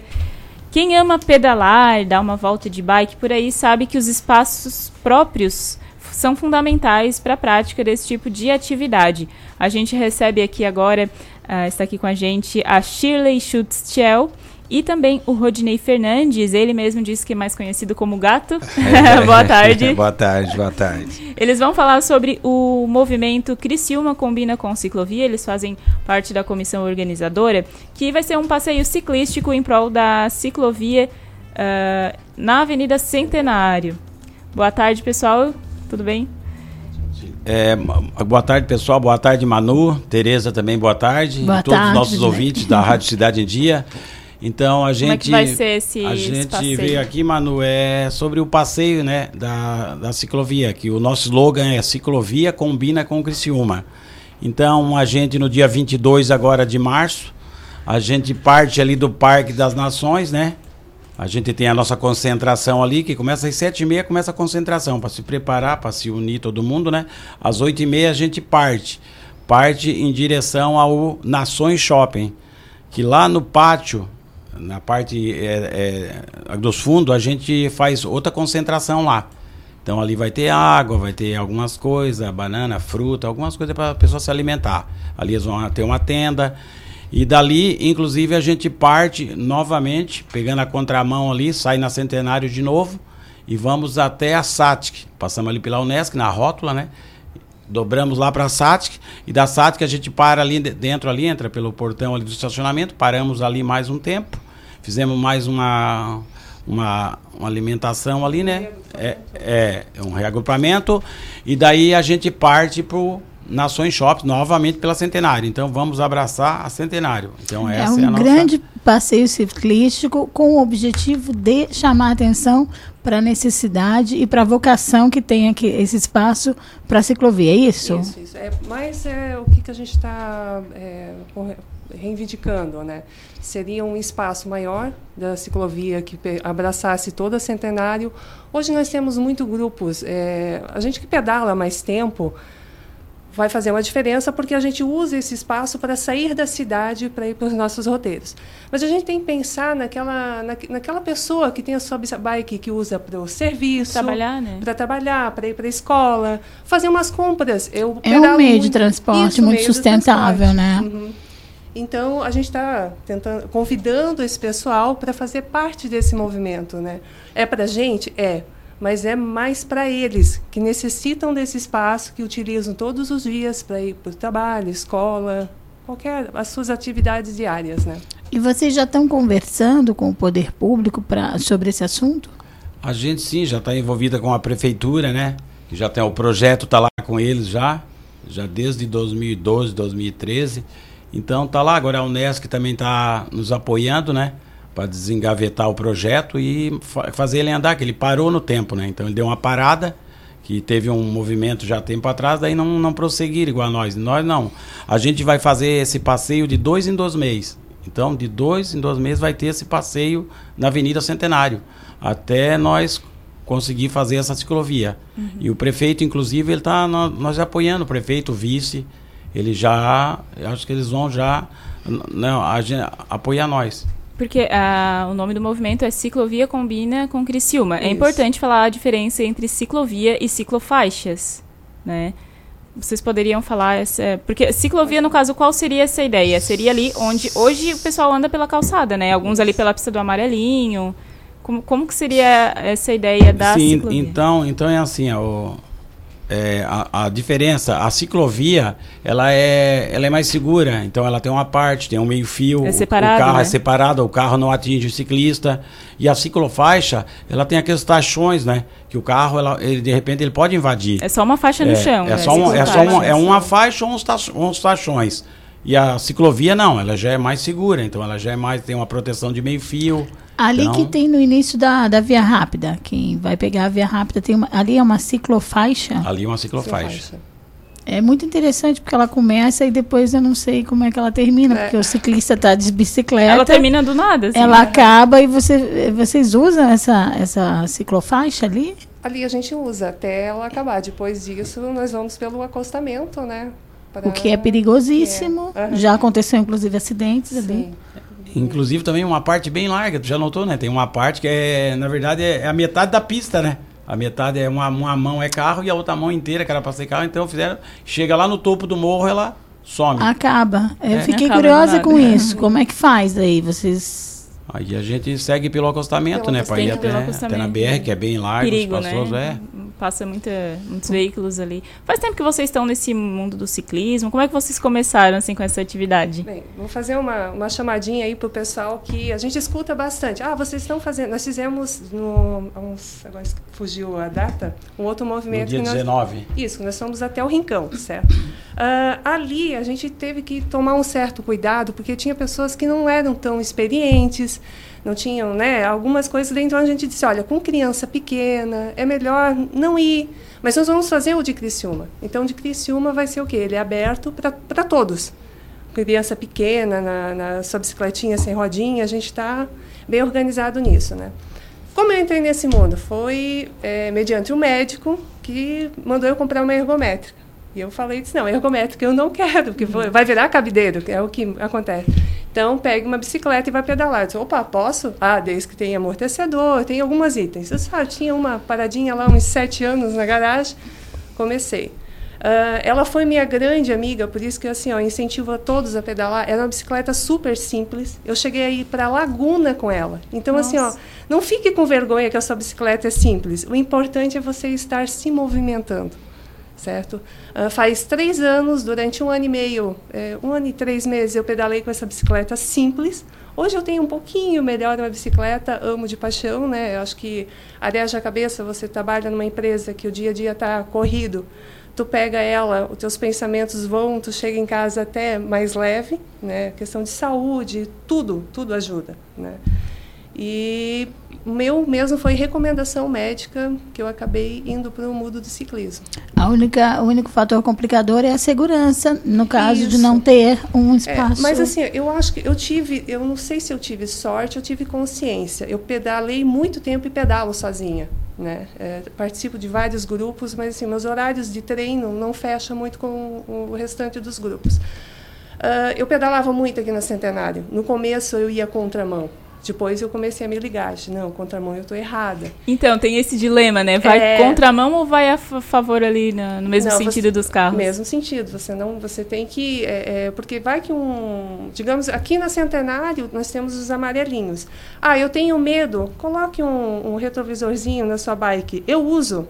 É ótimo, você de longe, tu tá olhando se está vindo um amarelinho, alguma coisa, tu tem tempo para subir na calçada, né? Uh, nesse período que eu pedalei, que foi, olha, muito tempo pela Centenário, uh, eu era, eu acho que, tão figurinha batida dos motoristas, eu até quero agradecer os motoristas. De longe, eles já vinham dando sinal que eles iam abrir um pouquinho, que eu não precisava subir de tão conhecida que eu era. Eu pedalava muito de manhã cedo. Já, já sabia quem era, já, já abriu já, espaço. Eles já cumprimentavam. É a louca da bicicleta, gente. Exatamente. muita gente. E, e, e, o legal, assim, ó, eu fiz muita amizade nesse período e cada dia a gente faz novas amizades. O pessoal caminhando no centenário e você, bom dia! Eu era, acho que era meio louquinha, né? Ah. Sou ainda. Você dando bom dia e o pessoal retribuindo aquilo. Era uma energia, e é uma energia tão positiva te faz um bem muito. É, muito é bom andar de bicicleta. Bom. Eu amo também. É. Quando, olha, faz um tempinho, mas ali na avenida é, tem a, as travessas ali, que daí tem a sinaleira e tal, tem que tomar cuidado. Mas quando a gente consegue, assim, dar, libera, né, dá uma paz, assim, só uhum. vai ali pedalando. E o que, que você diria, para do, do, dois, dois lados da moeda, o que, que você diria para os ciclistas, de uma maneira geral, para se manterem em segurança, porque também a gente sabe que às vezes o ciclista passa na frente do carro e a gente uhum. toma um susto, isso me acontece. E para os motoristas também, né? Para que essa convivência seja mais harmoniosa, evitando aí é, acidentes. O ciclista, então, ele tem que respeitar o semáforo. Quando o semáforo fechou, ele tem que parar, ele tem que esperar. Tá? Ele também é um veículo. Sim, né? os carros têm que respeitar um metro e meio, que não respeitam o ciclista. Então, isso é, é a lei, exige um metro e meio. E, outra coisa, o ciclista não pode andar na contramão, ele tem que andar na mão dele certa. O ciclista, logicamente que ele ali no amarelinho, ele tem que andar em cima da calçada ou na pista do amarelinho. Então, um desses dois. Ele não tem. Se a gente pega. A, a, gente sai ali do Pinheirinho e eu vou lá no Nações, na Próspera, eu vou ter que ir brigando ali. Eu vou na pista do amarelinho e pulo pra calçada. Fica sempre naquela jogada. Porque não é uma ali calçada no, contínua. Ali no centro né? eu passo por dentro do terminal porque daí não tem se eu passar por fora, a gente passa ali por dentro, que ela tem uma placa proibido o trânsito de bicicleta, tá ali no terminal central. Então a gente tem que passar por dentro, porque senão os carros apertam a gente. Então, o ciclista, ele tem que usar também é, é capacete, acessórios, sinalização à noite, aquela lanterninha vermelha traseira, o farol, isso ajuda muito. Porque o, o carro, ele vem, o ciclista vai lá naquele escuro, ele não vai ver, ele não tem nada indicando. Então, isso é a segurança. E tem, a gente veja alguns ainda que não usam. Então nós que a gente já pedala a tempo, então a gente já sai de casa preparado. E na dúvida, dar uma paradinha para olhar, para ter segurança sim, de atravessar. Sim, é, tem importante. Que estar sempre ligado, porque porque está mais vulnerável, né? É. Rodinei, até a gente. É, a Shirley, né? Falou como começou. E você, como é que começou aí oh, pedalando a, pelas ruas? Gente, o meu primeiro pedal, o meu pai ele sempre pedalou. O meu pai, inclusive, morreu com 90 anos de idade. Meu pai sempre pedalou. Meu pai tinha uma essas são uma bicicleta da Monarch. Essas bicicletas que me esqueci o nome agora. Barra circular? É, uma barra dupla circular. Contra pedal? Meu Deus do céu, meu pai toda a vida pedalou. E eu comecei até a pedalar tarde. Eu comecei a pedalar em 92. Em 92 eu comecei a pedalar. E em 1995, em, em 95 não, em 2005, agora a gente criou o grupo do pedal. Aí a gente foi para Gramado pedalar lá e o meu amigo, né, o Gonzaga. Aí a gente, eu e ele pedalando lá, daí a gente começou a unir, foi criando um grupo, uns 5, 10. Hoje o grupo já está com.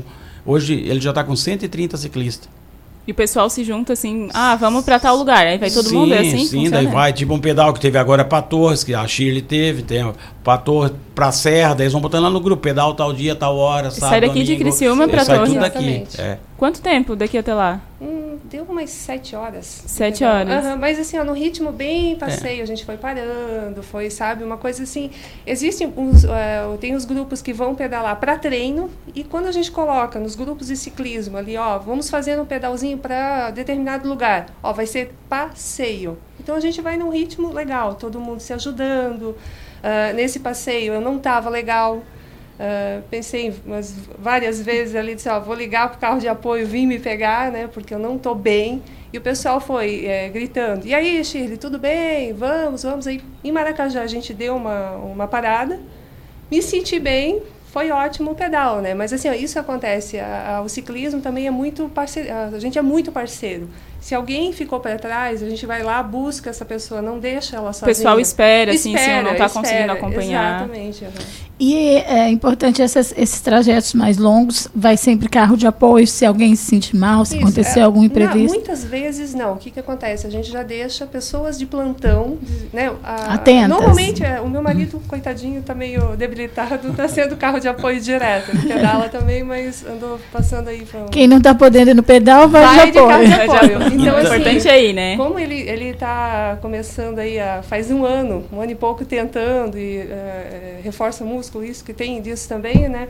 Então ele sempre foi o nosso carro de apoio. Primeira vez que eu subi a Serra do Rio do Rasto, uh, não só ele, né? Uh, o nosso amigo João. Ele Sim. coloca um funcionário, de, é, depende do pedal que a gente vai fazer, tem um funcionário que fica de plantão ou vai junto, ó, se tiver que socorrer, tem Estamos ali, lá, já exatamente. Então, Manu e, e Tereza, né? Então, para te ter uma bike, a minha menina começou a pedalar agora. Primeira coisa, comprei a bike e comprei o capacete. O hum, capacete, tu né? não imagina a segurança que é. O nosso é amigo. fundamental. Ele, ele caiu na serra. Tá, o Ronaldo caiu lá na serra. Se não fosse o capacete, meu Deus do céu. Às vezes tu vê o capacete, ele é levinho, como tu estás vendo ali na, na TV, ó. Então, então, inclusive eu tô lá. Olha aquele capacete lá, é uma, uma película só, mas é a resistência que ele tem. Então, a gente veja muita gente pedalando sem capacete ainda. Imagina, tu bateu, caiu ali, um tombinho de nada, uma derrapadinha. Então eu vou contar um episódio. Sim. A minha filha pequena, ela era pequena quando caiu de bicicleta, realmente ela não estava com capacetinho e depois dessa queda ela passou a usar obrigatoriamente. Sem capacete não sobe na bicicleta. E aí os meninos caçoavam dela na rua por causa do capacete. E a garotinha saía da bicicleta, botava as mãos na cadeira e dizia: Você já caiu e bateu a cabeça? Então você vai comprar um capacete, porque isso aqui é para me proteger. É. E ela aprendeu a ensinar a garotada no bairro, é, na época era em Araranguá que a gente morava, a importância do capacete, porque foi um susto, realmente não pode pedalar sem capacete e é uma proteção eficaz, protege. Sim, Tereza, é o que a minha menina diz. Vai botar o capacete de Ai, novo? Não, mas nós vamos pedalar ali, nós vamos pedalar ali no, no, no, no Parque Altair Guide, no novo parque. Mas ali precisa de capacete. Eu digo sim, não sabe um tombinho de nada, não se sabe a hora. É. Eu estava lá no pedal do Rincão e, e a gente estava retornando, isso era 8 horas da noite. E o pai dele, o menino, o menino caiu, Shirley. O menino caiu e estava deitado. Aí o pai dizia assim, Vício, eu te disse para te botar o capacete, eu te falei para te colocar. É muito importante. podia, podia ter acontecido Sim. ali um, um tombinho bobo Sim. pode acontecer uma coisa muito Sim. séria. A, criança pode se machucar ou a pessoa adulta é. mesmo. Então, uhum. E muitas vezes proteger, né? são nesses passeios curtos, né? Porque, por exemplo, se vai sair daqui para Torres, a pessoa já. já vai com certeza vai botar uma joelheira, vai botar um capacete, mas às vezes, como é ali no parque, né? Algo mais Sim, tranquilo, às vezes, é. ah, não, não vai acontecer é, nada, fiz, já vai mas, Assim, ó, é, começa a conscientização nossa, que somos ciclistas há mais tempo, levar essa informação para quem está começando agora, ou para essa geraçãozinha ali, ó. Uh, ano passado, nós fizemos o aniversário do, do, do Arthur de 10 anos é, de bike. Nós, um amigo nosso, impressão local, a gente fez, fez uma rota como se fosse uma pista de, de, de, de, bike mesmo. Molecada com capacete, nunca, alguns nunca tinham colocado capacete na cabeça, se acharam o máximo que estavam equipados. É então, assim, educativo, assim, né? Exatamente. Então, assim, ó, essa, é, esse aniversário dele rendeu que as crianças chegassem em casa, ó, oh, pai, é importante usar o capacete e vários compraram um capacete por causa disso. é como no uhum. carro não dá para andar sem cinto de segurança, na bicicleta não dá para andar sem capacete. Não adianta. E, e, essa é a segurança. Então, novamente, voltando ao nosso passeio no dia 22, né? Então, a gente está aqui para fazer essa grande chamada para a família. Vai ser um pedal família né? A família toda na avenida. O pai, o filho, o neném pequeno na cadeirinha. Né? Vai ser uma coisa bonita. Então nós queremos preencher a avenida de ponta a ponta. A polícia, uma maior segurança nós vamos ter, tanto da Guarda Municipal, a Cruz Vermelha com o Almir, que está ajudando nós. O Almir, um grande parceiro, parceiro. nosso. Né? Mandar um grande abraço para ele. E também, ó, ele é um parceiro nosso e agora ele faz várias campanhas na cidade. Então, o nosso evento, ele é gratuito, né? Mas o Almir vai deixar um carro, a Cruz Vermelha estará lá. Quem quiser levar um quilo de alimento para o Almir, para a Cruz Vermelha, será muito bem-vindo, tá? Ainda Sim, tem a oportunidade e, e de fazer de um benefício. E, hum. esse, né, Tereza, é quem quiser levar, né? Às vezes tem uma, ah, eu não vou lá porque eu não tenho um alimento, sabe como é que é a situação de hoje em dia? Não, isso se a pessoa quiser levar, tá lá o Almir, né? Vai ser tá muito lá, bem tá recebido. Mas quem não puder, não, é, não como tem eu problema. disse, a Polícia por Rincão, a PRE, a Polícia Estadual, a Polícia Civil, todas as polícias atenderam bem nós, o bombeiro também. Como Nossa. é que faz? Pra, precisa se inscrever, pegar número, alguma coisa ou não precisa? Não. É só, só chegar. chegar. Nós temos um grupo de WhatsApp que é referente dessas informações, né? Depois de repente eu passo o link para vocês e a pessoa pode entrar nesse grupo. Então vários, o que que esse grupo é interessante não só para o nosso movimento. Uh, todos os passeios que tem, eles estão sendo colocados lá. Muita gente que está começando agora, que gostou, que viu do, de como está tá sendo esse, os eventos, a gente está criando com uns parceiros pequenos passeios é, digamos, treinos. Ah, eu gostaria, eu tenho medo de pedalar sozinha, mas tem uma turminha que vai se reunir. Ó, vamos fazer 8 quilômetros, 10 quilômetros. A gente está fazendo esse movimento. É, para ensinar as regras básicas, não andar contramão, usar capacete, ter, sabe, aquelas coisinhas, é, Levar é, sinalização. Uma aguinha, né? Levar uma aguinha, que muitos Essencial, não levam. Né? Exatamente. É ah, é curtinho, é eu vou até ali. Hum, esse até ali pode se transformar num passeio mais longo, uhum. tu tá sem água. Aí você, você vai sofrer, teu corpo vai sofrer. Então, essas coisinhas. Nesse grupo é bem interessante. Todas as informações são jogadas nesse grupo do WhatsApp. E, então, Manu e Tereza, novamente, dia 22 de março, esse vai ser outro mega pedal, porque para o Rincão, olha, meu Deus do céu, lotou o parque lá. Então nós queremos, então, novamente. Então, essa nossa criação da ciclovia, por enquanto, vai ser no eixo principal. No eixo principal da cidade. E depois podemos interligar os parques. Interligar os parques. É, Olha da... que ideia boa, hein? Sim, sim. Depois vai ser interligado os parques Imigrante, Parque Altair Guide e o Parque das Nações. E um próximo parque que vai sair na, na quarta linha também. E depois interligar todos os parques. Então, essa nossa, essa nossa, esse nosso movimento agora é para fazer a ciclovia no eixo principal. Certo. Tem todo o nosso apoio. Com certeza, e vai ser muito legal, uma ideia muito legal mesmo. Lembrando que é dia 22 de março, a gente está no dia 19 de fevereiro, então tem um mês e um pouquinho aí para a pessoa se programar. Né, ah, para poder participar. Daquele tratinho na bicicleta Colocar que tá abandonado, encheu os pneuzinhos dela. Comprar um capacete. Comprar um capacete. E inclusive também, Manu, vai ter, eu já mandei é, confeccionar 50 cartazes, né? Vai estar tá espalhado por tudo, inclusive está ali aparecendo na tela, aquele ali, ó. Quem está acompanhando tá, pelo YouTube ou pelo Facebook pode ver. Eu vou espalhar por todas as casas, por aí, é, é de bike, então vai estar. Tá, esse cartaz vai estar tá colado. Que legal, gente. A gente agradece a participação de vocês. Eu queria falar mais um negocinho para ti, mas antes Pode falar, pode falar. Eu queria aqui mandar um, também um, um abraço pro John Chicken, né?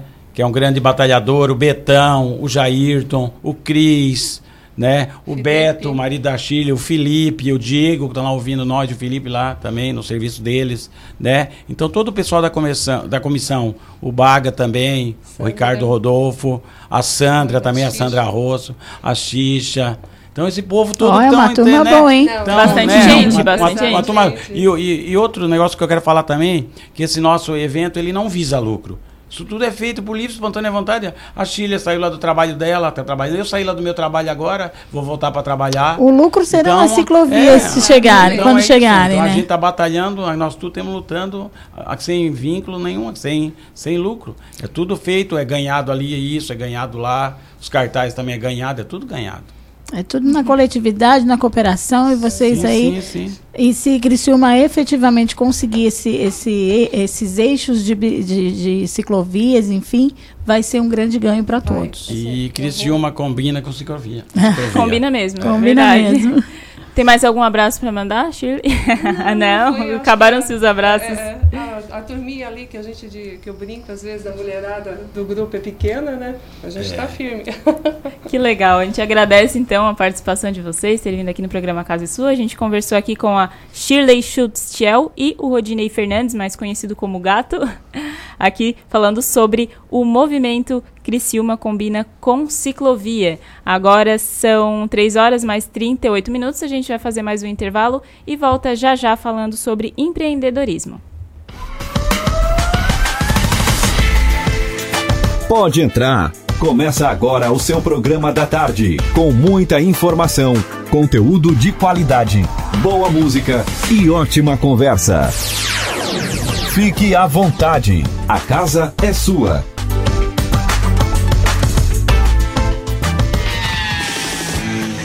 Curta, comente e compartilhe a Cidade em Dia no Facebook. facebook.com barra Rádio Cidade em Dia.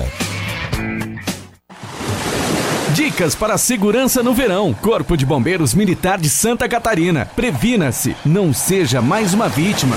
Águas Vivas. Antes de entrar no mar, verifique se a bandeira lilás está no posto de guarda-vidas. Se estiver, significa que existe a presença de águas vivas no local. Tenha cuidado e, em caso de emergência, procure um posto de guarda-vidas mais próximo de você. Em caso de emergência, ligue 193. Estamos com uma super promoção nos cinemas Arcoplex dela e Arcoplex Criciúma, onde o valor do ingresso é preço único para todos os clientes. Não tem meia entrada. Segunda, terça, quinta, sexta, sábado e domingo, você paga apenas 10 reais. Quarta promocional apenas 8 reais. Sábado maluco, último sábado do mês, você também paga somente 8 reais. Nossa! Você não pode perder. Aproveite, venha para Arcoplex Cinemas. Rádio Cidade em Dia, 89,1 FM. Conteúdo conectado com a sua vida. Amor, não fique preocupado, mas hoje à noite eu sonhei com o meu ex. Papai, eu tenho dois namorados e estou pensando em ampliar. Querida, me desculpe a franqueza, mas acho que você engordou. Vovó, aquela sua sobremesa é muito ruim, foi por isso que sobrou. Aquele seu perfume que eu adoro, hum, lembra minha primeira namorada. Aquela sua camisa autografada do Brasil não sumiu, eu dei pro filho da empregada. Eu uso seu batom e seus vestidos, sempre que você está dormindo. A cada dez vezes que a gente namora, em oito delas acabo fingindo. Tem muitas coisas que a sua família não precisa saber. Mas se você é doador de órgãos, isso você tem que informar. Seja um doador, avise sua família. Uma campanha da APAR. Uma campanha Grupo Catarinense de Rádios. Notícias em um minuto. Você sabia que um exame simples de sangue pode detectar se uma pessoa está tendo um infarto? Uma lei aprovada na Assembleia Legislativa e sancionada pelo governador prevê que a rede pública estadual de saúde comece a oferecer esse exame a pacientes que apresentem sintomas relacionados ao infarto agudo do miocárdio, chamado popularmente de ataque cardíaco. O teste mede os níveis de uma enzima encontrada no sangue, a troponina. Quando ocorre um infarto, há um aumento da quantidade dessa substância na corrente sanguínea. A alteração pode ser detectada cerca de quatro horas depois dos primeiros sintomas. O objetivo da nova lei é garantir mais precisão e rapidez no diagnóstico, evitando que pacientes sejam liberados das unidades de saúde sem assistência adequada nessas situações.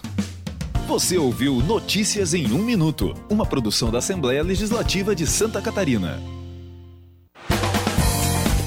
Oi, gente, eu sou Heitor Carvalho, estou aqui na Rádio Cidade em Dia de segunda a sexta-feira, no programa 30 Minutos. Aguardo vocês a partir das 6 horas da manhã, com um resumo de tudo o que você precisa saber para começar bem o seu dia.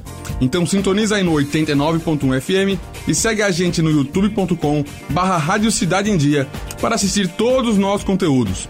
Não esquece de acompanhar nossas redes sociais, arroba Rádio Cidade em Dia, no Instagram, Facebook e Twitter. Rádio Cidade em Dia, conteúdo de qualidade no ar e na palma da sua mão.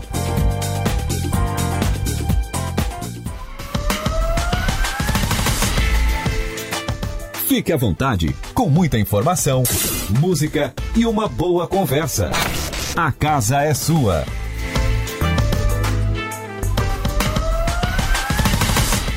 Estamos de volta aqui no programa Casa é Sua. Agora são 3 horas mais 42 minutos. Você consegue nos acompanhar além do 89.1 também pelo Dia ou pelo Facebook também. Agora a gente vai falar um pouco sobre empreendedorismo. Aproximadamente 52 milhões de brasileiros em idade produtiva estavam envolvidos em alguma atividade empreendedora no ano de 2018. Esse é o resultado da pesquisa GEM, da Global Entrepreneurship Monitor, realizada em 49 países em que o Brasil contou com o apoio do Sebrae. Esse foi o segundo melhor desempenho para a taxa de empreendedorismo brasileira desde o ano de 2002, quando o índice começou a ser medido.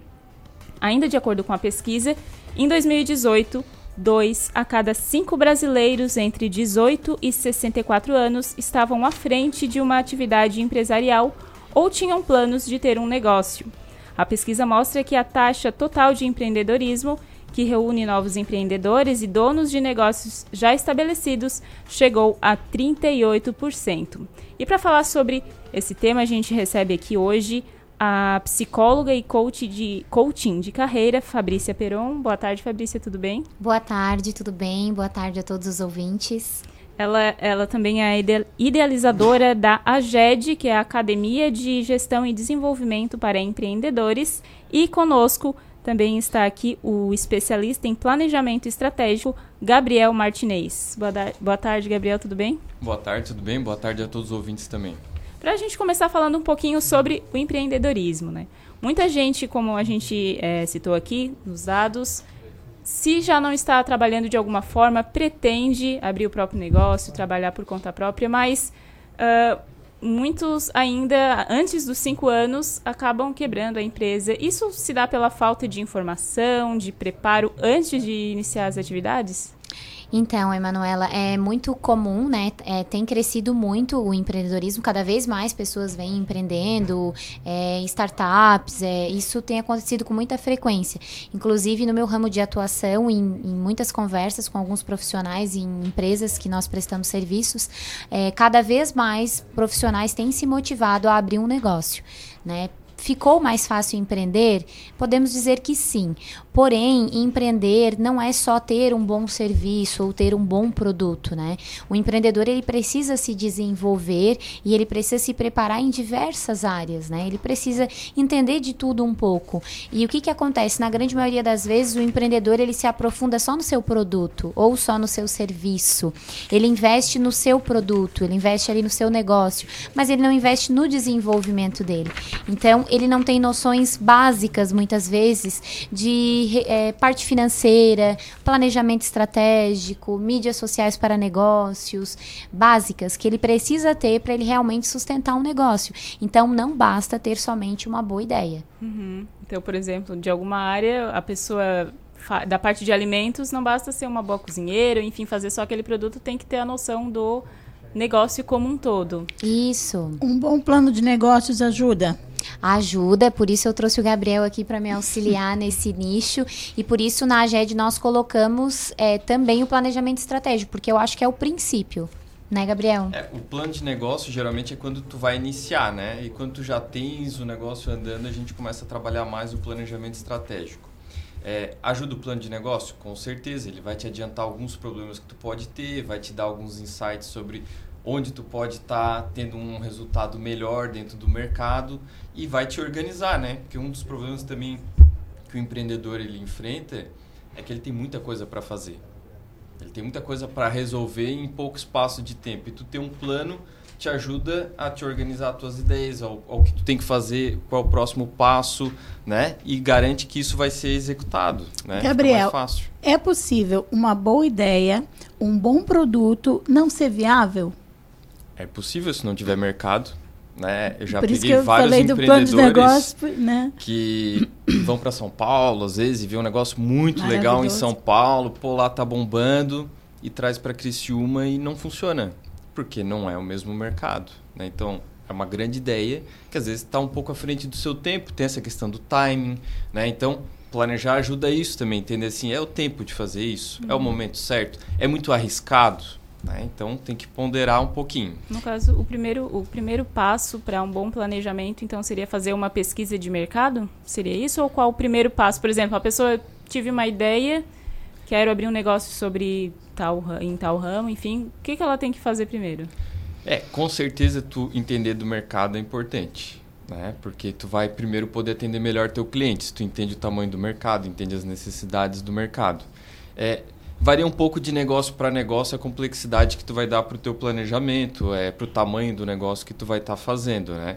Agora, o que eu diria que é o principal critério que tu vai ter que estar tá utilizando para o planejamento é justamente a tua visão de negócio. Né? Parte muito do empreendedor. É, esse é um grande é, desafio que a gente enfrenta às vezes. É tu querer, ah, vou achar que um planejamento vai resolver minha vida. Mas o planejamento é como se fosse um exercício, né? Quem faz exercício na vida pessoal, que fica mais preparado para o dia a dia, tem mais fôlego e tal. O planejamento é uma analogia a isso para um empresário. Tu precisa dele para viver? Tu precisa dele para abrir um negócio? Não precisa.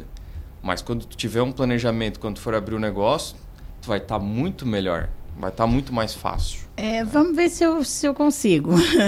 é, Para abrir um, negócio, eu preciso saber fazer alguma coisa é, e, e, conduzir aquilo, ter um bom produto, um bom atendimento e tal. Mas eu preciso também ter um investimento. Eu preciso investir um valor ali para fazer a coisa acontecer. Tirar a minha ideia da cabeça, de preferência passar pelo papel e tornar realidade. Só que esse investimento ele vai levar um tempo para retornar como possibilidade efetiva de lucratividade. Pode ser que esse tempo seja de uh, seis meses, um ano ou até cinco anos, não, uhum. né? E, e, esse planejamento, essa noção, talvez seja por isso que as pessoas acabam fechando seus negócios, porque efetivamente o dinheiro não foi bem planejado esse investimento, e ela não contou com isso.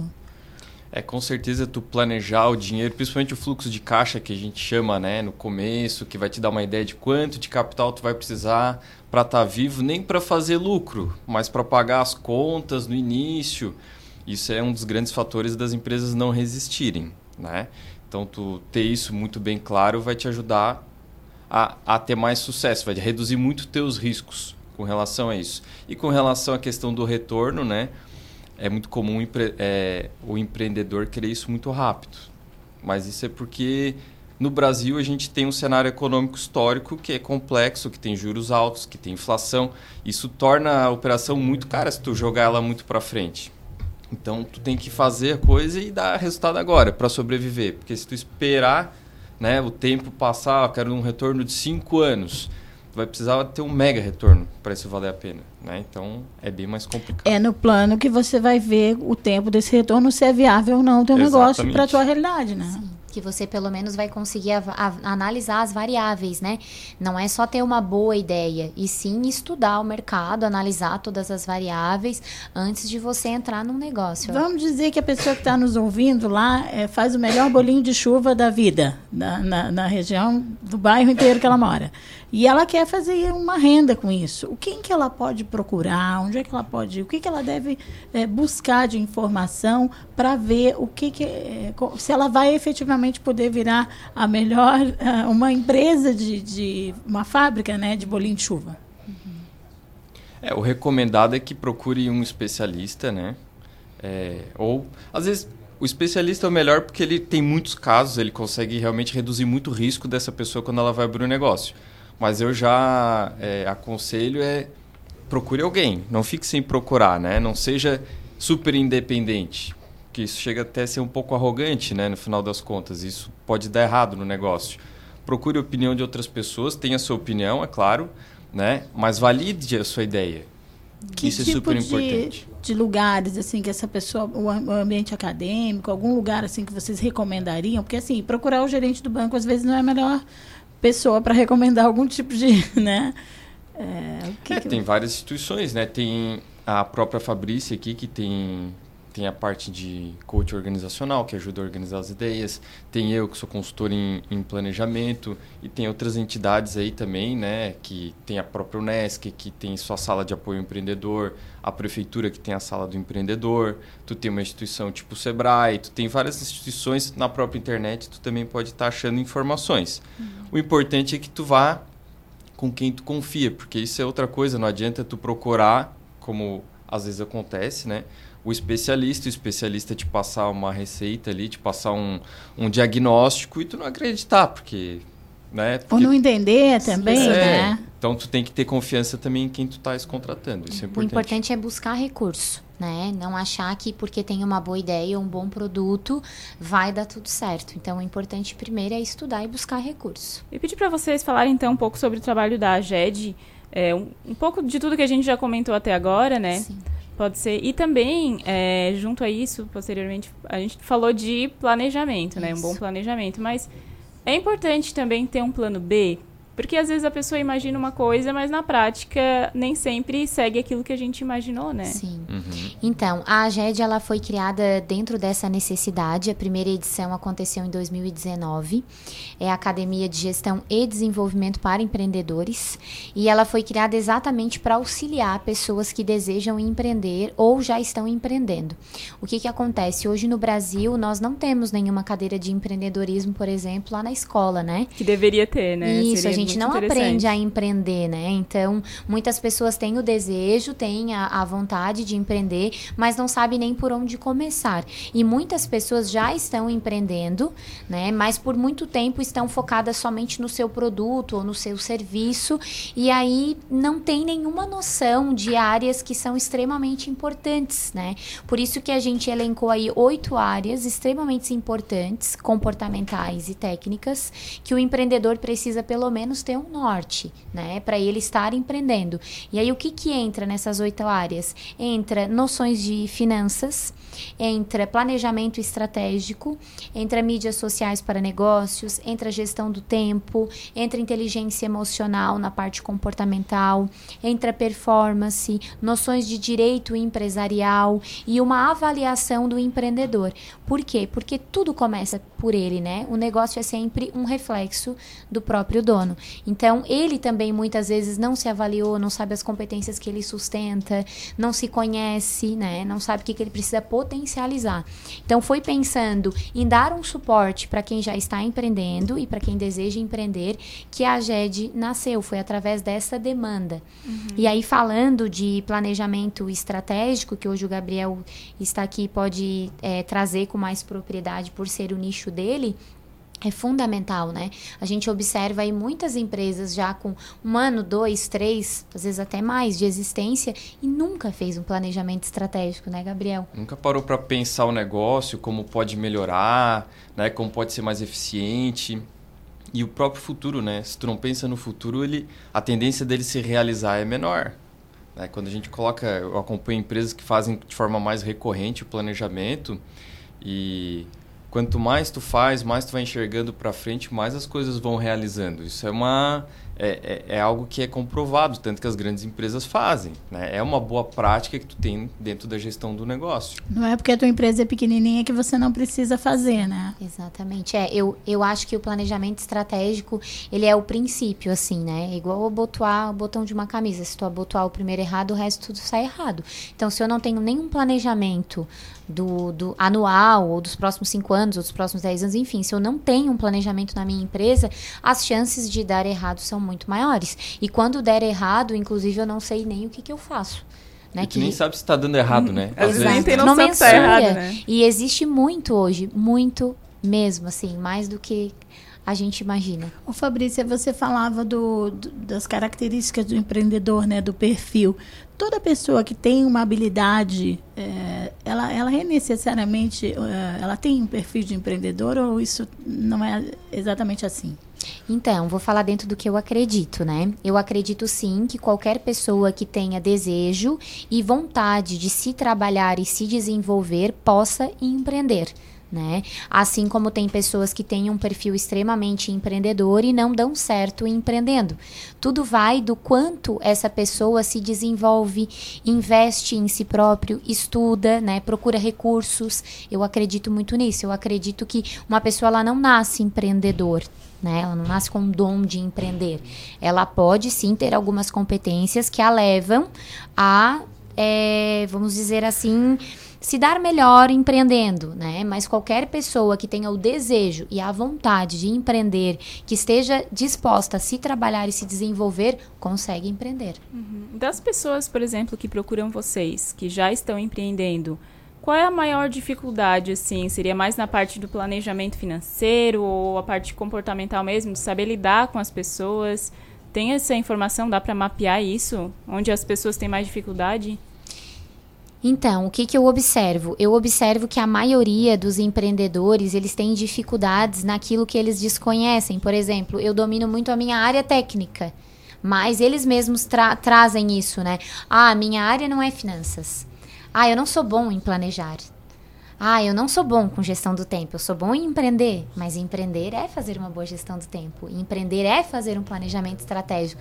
Então é essa deficiência que eu observo particularmente nas empresas que eu atendo, né? Que o empreendedor ele acha que ele tem que entender só do produto dele ou só do serviço dele. Ah, eu entendo muito de alimentação. Ah, eu entendo muito de gasolina. Eu entendo muito de varejo, mas ele não entende nada de planejamento estratégico, ele não entende nada de finanças finanças, ele corre dessas áreas que ele acha que ele não domina. É fazer a transição do empreendedor para o gestor, né? Isso. E quando tu começa, tu começa empreendedor e tu dá conta da tua empresa, porque tá tudo na tua cabeça, precisa de pouca comunicação entre as pessoas que estão ali, porque a equipe é pequena e tal. E quando o negócio cresce, tu deixar de ser empreendedor para ser gestor, isso é uma dificuldade muito grande. Tu precisa de ajuda, porque tu tem que ter muita capacidade que tu não tinha né? Uhum. Como a, a Fabrícia falou, tem que começar a trabalhar pessoas, tu tem que aprender a delegar, que é uma dor muito grande dentro dos empreendedores, né? Porque eles sabem fazer muito bem feito, mas e como é que tu treina o teu colaborador? Né, com relação a isso. Aí tu tem que saber se comunicar. Então tu tem que controlar a questão do dinheiro, porque às vezes tu cresce e quebra. Porque tu teu ciclo financeiro tá organizado de uma forma que tu precisa de dinheiro para poder vender. Aí tu vende e não tem o dinheiro que tu precisa. Aí né? Já vi gente quebrar assim. Então, tu planejar isso, tu antecipa esses problemas e tu começa a tratar eles antes de eles acontecerem. Né? Porque quando eles começam, tu tem que tratar com eles acontecendo, é como tu ter que dar conta de um navio pegando fogo. E aí, aí tu apaga o fogo ou tu direciona o navio? Ainda... É muito mais difícil, né? Ainda tem muita dificuldade das pessoas separarem a finança pessoal da empresa. Principalmente ali no início, porque no início é mais difícil, né? A pessoa uhum. tem que investir, enfim. Tem essa. Eles relatam isso a vocês? Olha, eu acho que a dificuldade está mais na questão de sensibilização do empreendedor mesmo, porque tecnicamente não tem dificuldade nenhuma. Uhum. É uma uhum. questão puramente de se organizar. É tu ter uma conta para a empresa, uma conta para ti e, e, um salário. E o registro, né? E saber que aquele dinheiro que está entrando, que às vezes entra um volume grande de dinheiro, uhum. não, é, não é lucro, não é pra, não está à disposição. Ele tem todo um comprometimento. Não dá para pegar e comprar um carro. Não dá né? para sair gastando como se fosse. Isso acontece muito no acontece. final do ano, né? É. Que ganhou o dinheiro do Natal e opa, Fiquei Agora rico. tô rico. Tirou e tem as vacas magras que vêm às vezes e tu. No começo do ano, né? É. Já começa tudo de então, novo. Então, isso daí acontece bastante.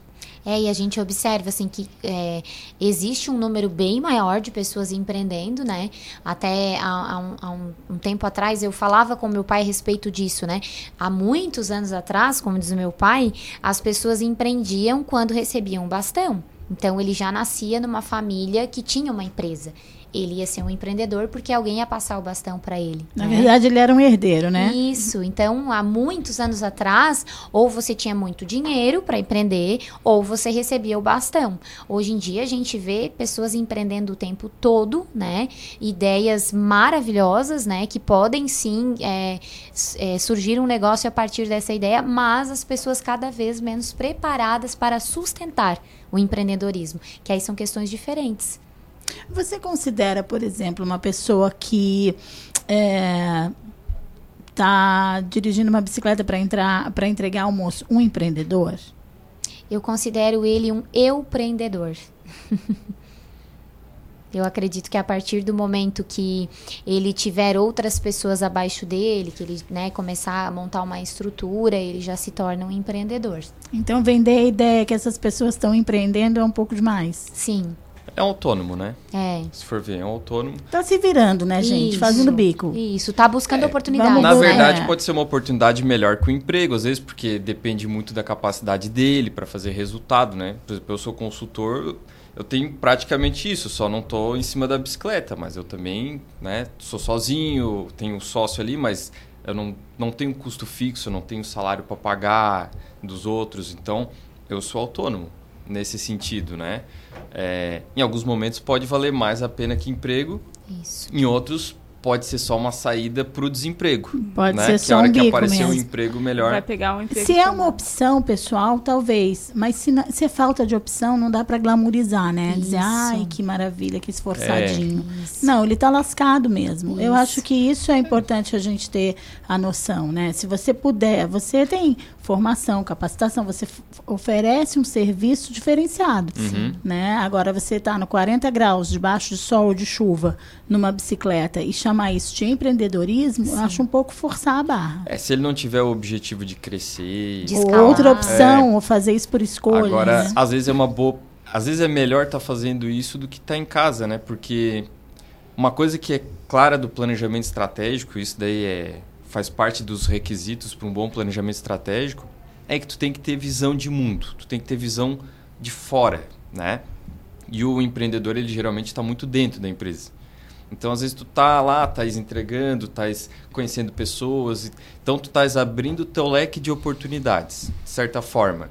Aí, é claro, depende da pessoa saber enxergar alguma oportunidade nessa abertura de leque, depende dele ter algum preparo, de ele ter conhecimento de fontes de financiamento, que às Talvez- vezes precisa de uma máquina e não tem dinheiro, ele tem que saber onde buscar esse dinheiro, né? Tem várias coisas aí que estão inclusas, mas tem que querer, né? Se tu só tá ali achando que alguém vai te tirar dali, vai melhorar a tua condição porque alguém é bom, não vai acontecer. Né? Por isso que eu disse que a principal condição, a primária de um bom planejamento é a visão, é a ambição, é a vontade do empreendedor. Né? Quando o empreendedor ele não tem vontade, ele não tem ambição, ele não quer algo melhor para a vida dele ou para a empresa dele, o planejamento simplesmente é engavetado. Tu vai lá e faz um planejamento maravilhoso que ele olha assim, ah, é, mas eu não quero isso de verdade. E aí ele não bota energia, ele não bota força e a coisa não acontece. Assim como tem pessoas que acham é, é, que sabem fazer um planejamento estratégico. Não, eu faço um planejamento estratégico para minha empresa todo ano. Né? Então, fazer um planejamento estratégico não é só pegar papel e caneta. É conhecer as ferramentas e saber de que forma que tu vai planejar isso. É, não é, escrever, não é uma lista de desejo, né? Não. Não é uma lista de promessas, Que é né? comum também acontecer, né? A pessoa pega o ano passado, eu ganhei tanto, esse ano eu vou vender 10% a Ai, mais, vou tá feito aumentar o as metas aqui dos meus Com base em vendedores. É, exatamente, com base no desejo Não, de nós vamos crescer crescer e pronto. 20% porque eu aumentei as metas dos vendedores. Isso. Isso é chute estratégico. Isso não dá certo lá no final. Tem que ter a análise também, né? Com é certeza. Quanto melhor a análise, melhor é o resultado que vai sair depois. Uhum. Isso é um investimento também, né? Parar para fazer isso. Eu queria que vocês falassem então, a GED está com as inscrições abertas, né, para quem tem esse desejo, de repente já está empreendendo ou sempre quis, né? É, as inscrições já estão abertas, vão até quando? As, inscri- as aulas elas vão iniciar dia 16 de março, vão acontecer na consultoria, no Grupo Fabrício Peron. São oito módulos, sendo um módulo por mês, duas aulas cada mês, uma aula mais teórica e uma aula mais para colocar as ferramentas em práticas, né? Quem já tem o seu negócio vai poder aplicar o seu negócio é, e quem não tem vai aprender para depois poder empreender com mais propriedade e, e com um conhecimento um pouquinho maior. Também vai ter a oportunidade de conhecer todas essas áreas e todos esses professores, que todos são especialistas e têm muito conhecimento, para depois poder estar se aprofundando em alguma área onde é a sua dor maior lá na empresa.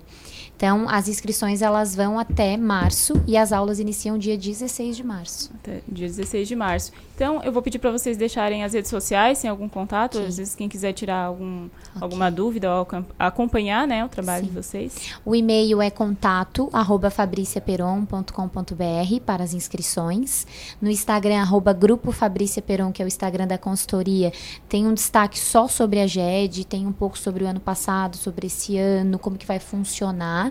E as pessoas também podem nos contactar pelo telefone 489 9967 99 968. Gostaria que o Gabriel também deixasse os seus contatos. Bom, a forma mais fácil de me achar hoje é pelo WhatsApp mesmo, né? Que é todo mundo, tudo aí emenda tudo, o pessoal vai pelo WhatsApp. é o 489-9163-6865. Então, quem quiser conversar comigo, pode mandar um zap para mim, que eu tô Bem fácil aberto. ali. Bem fácil, é isso aí. Gente, muito obrigada pela participação aqui no programa Casa é Sua. A gente conversou aqui, então, com a psicóloga e coach de carreira, Fabrícia Peron, da idealizadora da AGED, que é a Academia de Gestão e Desenvolvimento para Empreendedores, e também um dos professores da academia especialista em planejamento estratégico, Gabriel Martinez. Obrigada. Mais, mais uma vez, muito obrigada. Sucesso para vocês. Agora são 4 e 7. A gente vai fazer mais um intervalo aqui no programa Casa é Sua. E na volta tem o Yuri Pizetti com o Inventando Moda. Fique à vontade, com muita informação, música e uma boa conversa. A casa é sua. Mande sua mensagem pra gente pelo WhatsApp 99156 4777. As emissoras de rádio e televisão de Santa Catarina estão mais unidas do que nunca. Unidas pela clareza e objetividade do conteúdo que chega até você. Com material de qualidade no jornalismo e no entretenimento. Em época de fake news, essa é a nossa missão. O desafio é grande. Mas como não pensar grande se a nossa programação chega a milhões de pessoas? se são os nossos comunicadores os verdadeiros e maiores influenciadores. Por isso, estamos lançando um grande movimento para promovermos mudanças no jeito que se faz comunicação, em todos os meios. Participe, mas venha pensando grande. Grande como o futuro que todos nós queremos. Grande como Santa Catarina. Pense grande. Pense rádio. Pense TV. Um movimento da Acaerte. ZYN 553. Rádio Cidade em Dia. Conteúdo conectado com a sua vida. Dicas para segurança no verão. Corpo de Bombeiros Militar de Santa Catarina. Previna-se, não seja mais uma vítima. Corrente de retorno. As correntes de retorno são regiões no mar em que há maior probabilidade de afogamento. Nas praias catarinenses, os guarda-vidas sinalizam através de bandeiras. Fique de olho nas dicas e evite ser mais uma vítima. Em caso de emergência, ligue 193. A melhor forma de se evitar a dengue é combater os focos de acúmulo de água, locais propícios para a criação do mosquito transmissor da doença. Para isso, é importante não acumular águas em latas, pneus velhos, vasinhos de plantas, jarros de flores, garrafas, caixas d'água, tambores, lixeiras, entre outros. A prevenção é a única arma contra a doença. Faça sua parte e mantenha a cidade longe do mosquito da dengue. Uma campanha Grupo Catarinense de rádios. Adicione a Rádio Cidade em Dia no WhatsApp 99156 4777.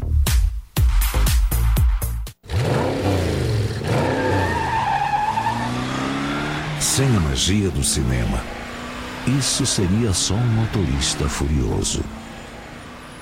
GNC Todas as sensações do cinema. Uma nova experiência online para seu negócio. Com a Time Marketing Digital, você pode contar com criação de design, monitoramento de suas redes sociais e geração de conteúdo. Entre em contato através do nosso WhatsApp 48 99114 0193. Olá, eu sou Beatriz Formansky e estou aqui na Rádio Cidade em Dia de segunda a sexta-feira no programa Atual. Aguardo vocês a partir das 19 horas com informação e conteúdo de qualidade para acompanhar as mudanças da sociedade. Então sintoniza aí no 89.1 FM e segue a gente no youtube.com barra Rádio Cidade em Dia para assistir todos os nossos conteúdos. Não esquece de acompanhar as nossas redes sociais, arroba Rádio Cidade em Dia no Instagram, Facebook e Twitter. Rádio Cidade em Dia, conteúdo de qualidade no ar e na palma da sua mão.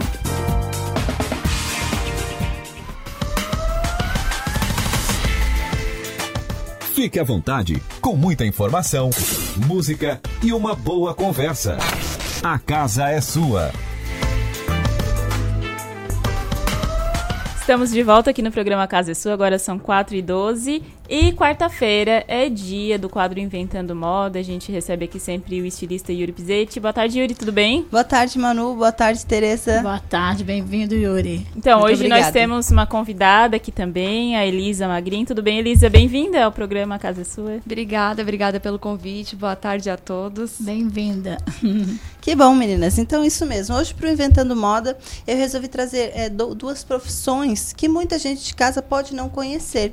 É, que é a produção de moda e vitrinista. Então, para isso, eu trouxe a Elisa, que ela é formada em design de moda pela Univale e atualmente atua em diversas áreas, como produtora de moda, personal stylist, vitrinista e digital influencer. É isso mesmo, Elisa? É isso mesmo. Então, explica pra gente um pouquinho como é que é, o que é a profissão produ produtora de moda. Então, eu fiz a faculdade, né, já faz um tempinho. e na época foi o que eu mais me identifiquei, porque na faculdade eu aprendi, aprendi vários segmentos, mas a parte de fotografia é, era a matéria assim que o professor sempre elogiava bastante e ele começou a questionar, por que, que tu não se especializa em produção de moda? Então eu comecei já a trabalhar lá em Balneário Camboriú com isso e depois trabalhei por muito tempo aqui em Criciúma. Então produção de moda consiste mesmo em trabalhar juntamente com, a, com uma marca uhum. e com um fotógrafo e tu vai estar tá ali é, ou auxiliando ou fazendo todo o papel mesmo de montagem de look, acessórios, junto com a modelo no dia das fotos. Isso também pode se aplicar em marcas ou mesmo até num book fotográfico.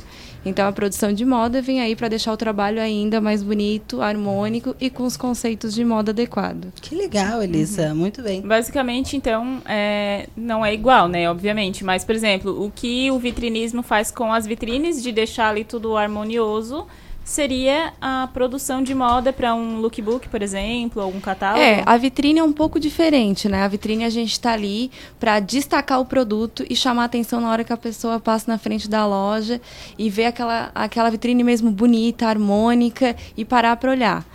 O que muitas pessoas às vezes erram até na vitrine é encher a vitrine para ter bastante informação, né? E as pessoas muita coisa, né? É, muita e as pessoas verem que a loja tem muita coisa, e às vezes as pessoas passam e não conseguem ver nada. Então a, o vitrinismo vem para isso, para deixar a vitrine o mais clean possível e mostrar bem o produto da loja. Já a produção de moda também vem para deixar o produto, né, no caso a peça de roupa ou até uma menina, por exemplo, de 15 anos, ressaltar a beleza da peça ou da da menina em si. Então o foco não é só o produto, é o conjunto. Exatamente. Sempre harmonia em tudo, né? Uhum. Que legal. E sobre as vitrines, né? Como são importantes para o pro, pro, pro comerciante, para o lojista. Eu tive recentemente em Paris e eu vi que as vitrines de lá, é, elas eram é, diferentes, assim, né? Vitrines, é, muitas vitrines móveis, ou vitrines até, até no chão. Então eu achei isso muito interessante, né? Então, como é importante ter um profissional para isso? Não, exatamente. É isso que muitas vezes falta, eu vejo um pouco no lojista, está investindo mesmo numa vitrine. É, eu sei que hoje em dia, né, também é, são vários investimentos, mas Sim. isso realmente, se as pessoas parassem para analisar, investir e ver que lá fora eles não fazem Nossa, isso à toa, é né, ia trazer um resultado para a loja muito grande, porque se cada pessoa que surpreender para a vitrine entrar na loja, uhum. é o atrativo, né? O Exatamente, faz muita diferença, realmente. É a mesma coisa o personal stylist que eu também trabalho. Pois é, conta um pouco pra gente. O que, que é um personal stylist? Personal stylist também atua em, em várias, vários episódios. Vamos supor, hoje em dia tem clientes que eu é, vou para fazer mala, deixo os looks prontos para a semana, posso deixar o look pronto para alguma ocasião, como tipo escolher a roupa de um casamento ou, ou para ir a um casamento. Uhum. Então, o que, que o personal stylist faz? Ele vê o que, que vai valorizar o corpo da pessoa e vai trazer então somente né? peças né? para esse biotipo. Exatamente, para o biotipo certo, para a cor de pele certa. Hoje em dia está muito forte a colorimetria. Isso mesmo. E faz muita diferença é mesmo verdade. a gente entender uhum. um pouquinho das cores que, que favorecem a gente, que vão deixar até o rosto mais fino. É verdade. Isso é incrível. É.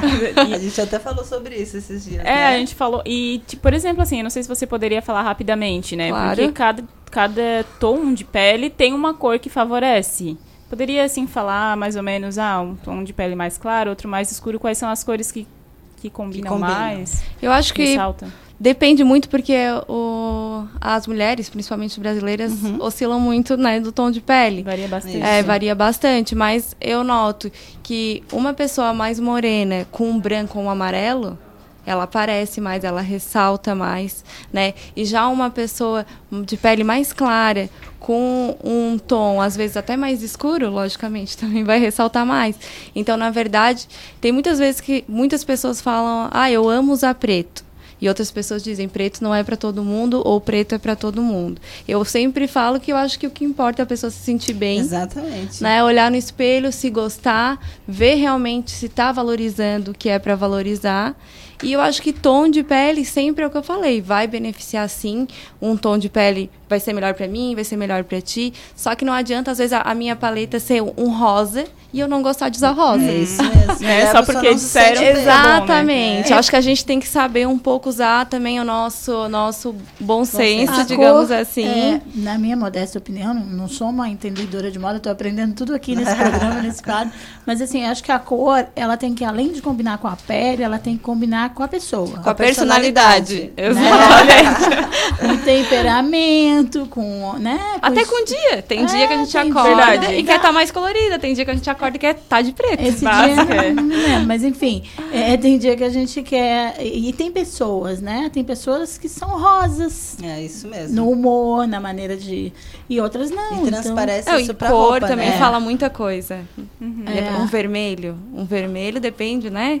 Como a gente usa, já quer simbolizar alguma coisa. Isso mesmo. A, Um a- azul. A cor expressa É, muito, exato, né? eu também acho. Além de qualquer palavra. Então, assim, é, eu fiquei muito curiosa com essa colorometria. Isso, eu não sei se é assim que Isso, fala. colorimetria. É, colorimetria. Por isso, eu vi sobre isso e pensei, tá, mas e se a cor que combina com a pele não é a cor que combina com todo o resto? Mas eu acho que o mais bacana da colorimetria, que quando eu fiz, foi entender o mix de cores que me valorizava.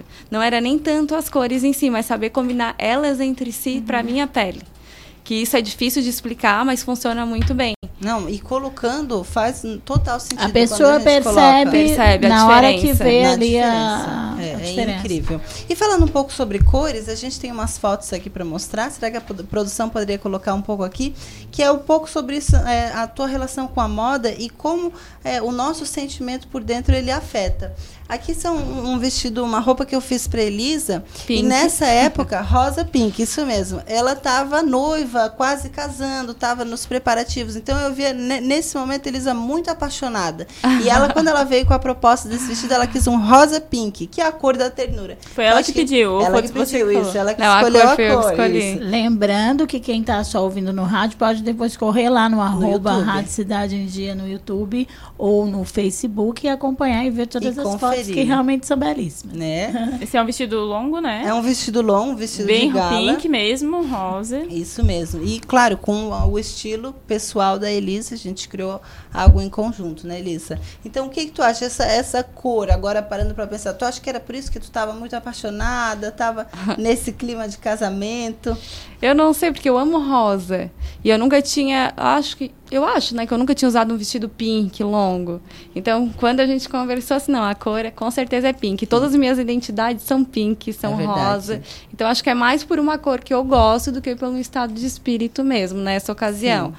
Mas eu acho que pink é uma das cores também que valoriza muitas muito. mulheres. Nossa. E super combina, né? Super combina contigo. O pink ficou. Foi Não, realmente... eu sou muito também do monocromático. Gosto de roupas mais lisas mesmo. Sem muita estampa. Sem tá. muita estampa. Uso estampa, mas eu prefiro roupas mais lisas. mais cleans, né? Eu acho que fica mais sofisticado. É verdade. Uma pergunta. No caso, sobre personal stylist, né? Mas que me veio aqui. Quem é o perfil das pessoas que procuram uma personal stylist, por exemplo? Tem vários perfis, mas eu acho que o que mais tem a procura é de pessoas que estão sempre na correria, têm um cargo importante, precisam sempre estar. Trabalha com a imagem, no caso. Isso, trabalha com a imagem, a imagem. Às vezes não tem tempo, daí vai pegar ali, tipo, eu montei as peças, vai pegar no iPad ou no celular, vai ver o que eu montei, não, hoje eu vou usar isso, vai ali no armário, já pega, tá prontinho. Não tem que pensar, não tem que.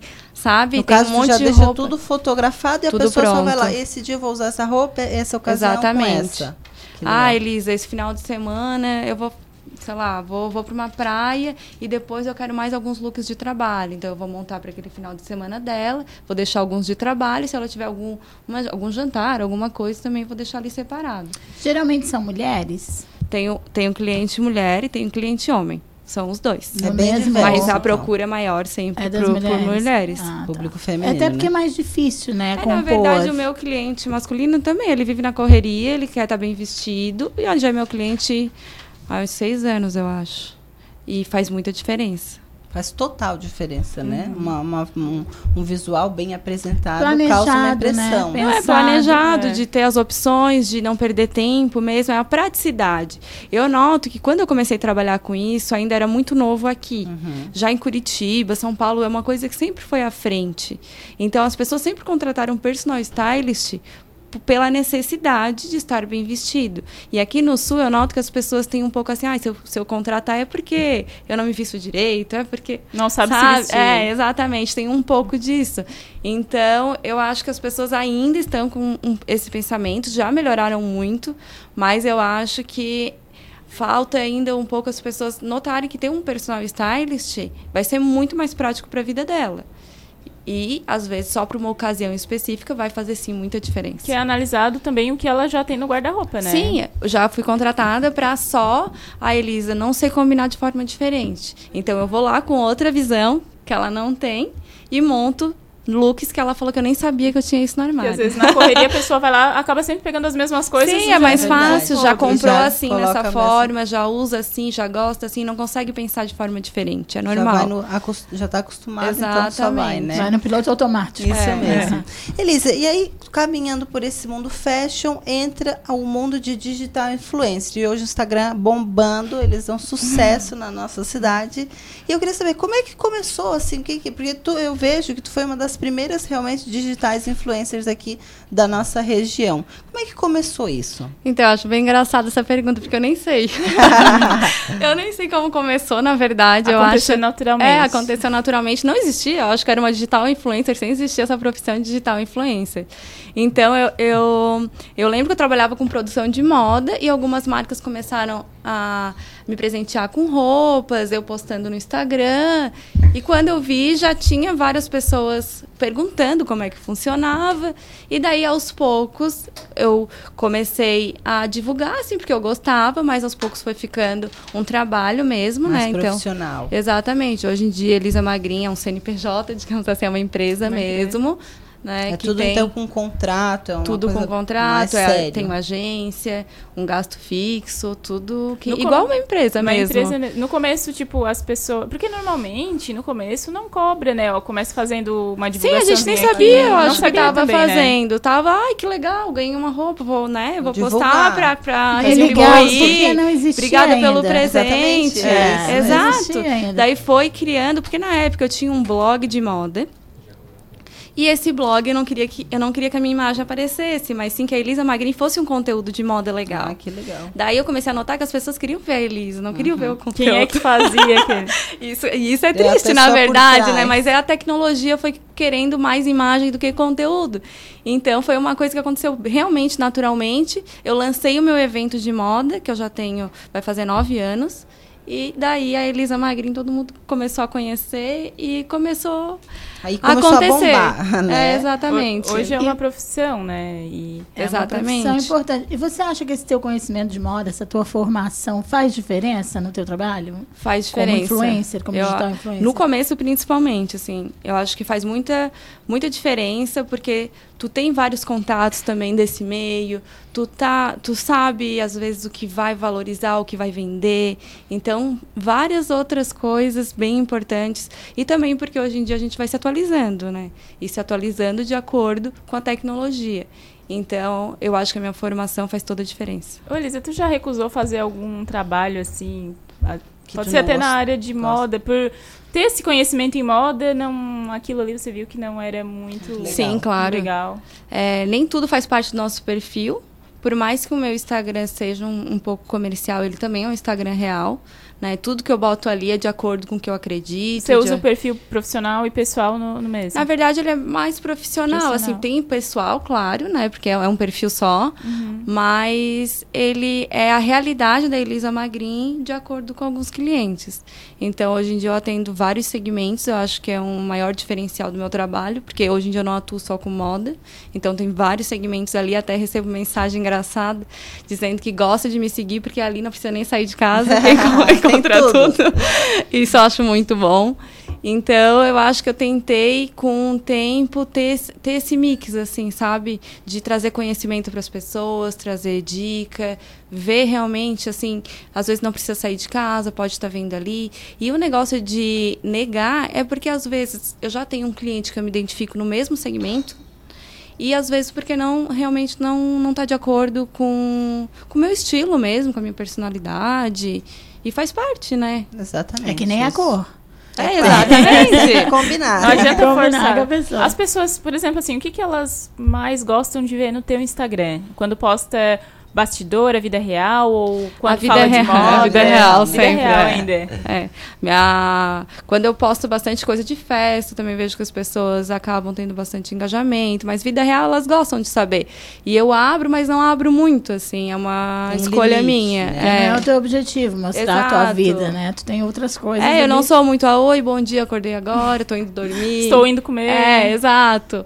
Eu tento, lógico, mostrar um pouquinho do meu dia a dia, mas eu tô sempre trabalhando, né? Então quem me acompanha é, sabe. É eu tô sempre para lá e para cá e, e, essa é a vida real da Elisa. E falando sobre o teu trabalho, eu sei que tu faz algumas coberturas de alguns eventos, né? E eu queria que tu contasse um pouquinho pra gente sobre a São Paulo Fashion Week. Como é que foi? Então, faz muitos anos que eu vou no evento de moda. Era um evento bem grandioso. Uhum. Na verdade, ainda é, mas mudou muito com o tempo. É, acho que a tecnologia também fez que isso mudasse. E o evento é muito bacana, tu tá lá, tu, ter novos contatos, conhecer muitas pessoas. Hoje em dia eu tenho é, realmente muitos contatos graças a São Paulo Fashion Week. E lá, é, hoje em dia, aqui no Brasil, é o maior evento de moda que a gente tem. É verdade. Então, tá lá é muito importante uhum. para a gente estar tá acompanhando, não importa se tá lá ou até né, pela internet hoje. E a gente está vendo né, o que está realmente vindo na próxima temporada, trazer esse conhecimento de moda. É um evento não tenho o que falar, né? Uhum. Referência. É verdade. Em relação ainda a, ao trabalho de... Digital. Isso, de influência digital. Como a gente comentou, é uma profissão, né? E é importante também, tem, porque tem a parte legal, né? Como você falou, Elisa Magrinha agora é um CNPJ. Então, ter o contrato, fazer também, dar as suas condições, né? Porque não é simplesmente ir lá tirar uma foto. Sim, tem que apresentar os um resultados, tudo, né? O pessoal pede resultados, tipo, ah, eu Nunca me pediram, mas eu sempre mando. É uma coisa Já do é uma coisa padrão, tua. né? Que eu faço com, com a minha equipe, né? Eu também não trabalho sozinha. Hoje em dia tenho uma equipe por trás. Então, eu acho que eu já profissionalizei. Proficia... Oh, meu Deus. Profissionalizou. Profissionalizei. Faz uns três anos. Então, eu já trabalho, assim, profissionalmente mesmo, com tudo certinho, há uns três anos. Quantas pessoas trabalham contigo hoje? Quatro. Quatro pessoas. Isso. uma equipe mesmo, é. né? E para quem trabalha nesse ramo, a fotografia é essencial, né? É, na verdade. Post bem feito. Exatamente, a gente perde, parece muito fácil, né? É só ir lá fazer a fotinho. é só ir lá fazer a fotinho e postar. Hoje em dia, sim, eu faço a maioria pelo celular ainda, uhum. só que tudo tem um processo, demora para editar um pouquinho. Eu, se bem que eu nem edito muito, tá? A foto em si que vai no feed, só se tem um vídeo, alguma coisa mais elaborada. Mas hoje fazer montar uns stories, às vezes eu demoro é, uma hora e meia num cliente, mais uma hora para produzir o conteúdo para postar. Então, não é tão simples como as pessoas pensam, dá né? trabalho sim. Uhum. É muito gostoso, eu gosto muito do que eu faço. Ali que tu tinha falado sobre a cobertura dos, de eventos, também é uma coisa que eu gosto muito de fazer, mas a gente não para o dia inteiro, né? É verdade. Então, tá em cliente, tá mostrando para as pessoas tudo que tá, tá vindo e também depois está fazendo a cobertura de um evento, mostrando o que está chegando na cidade. Isso é muito importante e eu acho que a, o meu maior diferencial mesmo é o que tu falou ali, de ser profissional e profissionalizar isso. É, e é muito bom, é um, é um Instagram onde a gente consegue ver a informação muito fácil, né? Então, realmente está de parabéns, Elisa. Obrigada. Só uma dúvida, por exemplo, quando é um evento é, de moda, você tem que prestar atenção no evento, mas não dá, você tá, né, tá filmando, a gente sabe que não é a mesma coisa. Tem alguém que vai contigo, que faz essa parte, ou é tu mesmo tenta... Então, hoje em dia, na verdade, é, mais eu faço a cobertura coisas. do evento do que comentar mesmo uhum. o que está acontecendo, como tu falou, na linha de moda. Porque a pessoa está aqui no Instagram esperando para saber o que está acontecendo quando não vai. Então, eu mostro, né, da minha forma, no tudo meu estilo, do meu né? jeito, um resumo de tudo que aconteceu. Então, muitas vezes, a informação de moda que está ali é só em imagem, não tanto em conteúdo. Uhum. E falando sobre, é, sobre moda, sobre o evento de moda, é, tu tens o, o, maior evento de moda aqui da nossa cidade, né? há nove anos, como tu falou. Como é que surgiu essa ideia? Então, foi por causa que eu queria lançar o meu blog na época. Ah, Daí eu pensei, ah, para lançar o blog eu tenho que fazer alguma coisa. Então, eu vou fazer um evento de moda. E aí começou. Pensei nada. Pensei, que, que eu vou fazer, né? né? Nossa, que surpresa, né? Ai, que moda. um evento de moda. E ele sempre se manteve muito bem, né? Dá sempre em torno de 500 pessoas, um evento é um fechado, só para convidados. É, normalmente, né, de quatro a cinco desfiles de moda. Quem convida quem está desfilando, quem está expondo ali também nos lounges. E é um evento bem gostoso, realmente, uma vez por ano.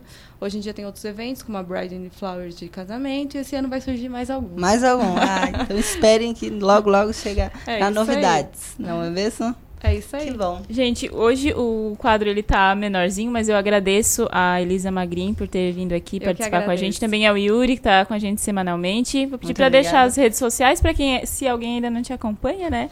Ai, tem, tem muita gente. tem muita gente que não acompanha. Então, para quem quiser é, ter esse mix aí da cidade e acompanhar um pouquinho, é Elisa Magrin, Elisa com Z e N no final. Segue lá. Isso mesmo. E eu vou deixar aqui, como sempre, o Instagram do nosso quadro, que é o Inventando Moda 89.1. E quem quiser me seguir nas redes sociais pessoais, Yuri Pizetti ou Ateliê Yuri Pizetti. Certo. Mais uma vez, Maravilha. muito obrigada. Sucesso. Muito sucesso para nós. E Adoramos. até quarta-feira que vem, né? Até semana que vem. A meia conversa passou rápido demais. mas a gente, se volta, a gente volta a se ver então na semana que vem. Até a semana que vem. Agora são 4h33 e a gente vai fazer mais um intervalo aqui no programa Casa é Sua e volta já já. Fique à vontade, com muita informação, música e uma boa conversa. A casa é sua. Assista ao vivo a programação da Rádio Cidade em Dia no YouTube. youtube.com barra Rádio Cidade em Dia. Dicas para segurança no verão. Corpo de Bombeiros Militar de Santa Catarina. Previna-se, não seja mais uma vítima. Respeite a sinalização. Para evitar acidentes em áreas de risco, o Corpo de Bombeiros Militar de Santa Catarina mapeou o estado e sinalizou as regiões que necessitam atenção. Tenha cuidado, respeite as sinalizações e não entre na água. Banhe-se apenas em locais com estrutura de guarda-vidas. Contribua com o trabalho do Corpo de Bombeiros Militar de Santa Catarina. Em caso de emergências, ligue 193. As emissoras de rádio e televisão de Santa Catarina estão mais unidas do que nunca. Unidas pela clareza e objetividade do conteúdo que chega até você. Com material de qualidade no jornalismo e no entretenimento. Em época de fake news, essa é a nossa missão. O desafio é grande Mas como não pensar grande se a nossa programação chega a milhões de pessoas? Se são os nossos comunicadores os verdadeiros e maiores influenciadores. Por isso, estamos lançando um grande movimento para promovermos mudanças no jeito que se faz comunicação, em todos os meios. Participe, mas venha pensando grande. Grande como o futuro que todos nós queremos. Grande como Santa Catarina. Pense grande. Pense rádio. Pense TV. Um movimento da Acaerte. Rádio Cidade em Dia, 89,1 FM. Conteúdo conectado com a sua vida. Amor, não fique preocupado, mas hoje à noite eu sonhei com o meu ex. Papai, eu tenho dois namorados, estou pensando em ampliar pra três. Querida, me desculpe a franqueza, mas acho que você engordou. Vovó, aquela sua sobremesa é muito ruim, foi por isso que sobrou. Aquele seu perfume que eu adoro, hum, lembra minha primeira namorada. Aquela sua camisa autografada do Brasil não sumiu, eu dei pro filho da empregada. Uso seu batom e seus vestidos sempre que você está dormindo. A cada dez vezes que a gente namora, em oito delas acabo fingindo. Tem muitas coisas que a sua família não precisa saber. Mas se você é doador de órgãos, isso você tem que informar. Seja um doador, avise sua família. Uma campanha da APAR. Uma campanha Grupo Catarinense de Rádios. Time Marketing Digital tem o que o seu negócio precisa: criatividade e inovação para suas redes sociais. Vem com a Time e faça o seu negócio crescer. Entre em contato através do nosso WhatsApp 4899114 0193.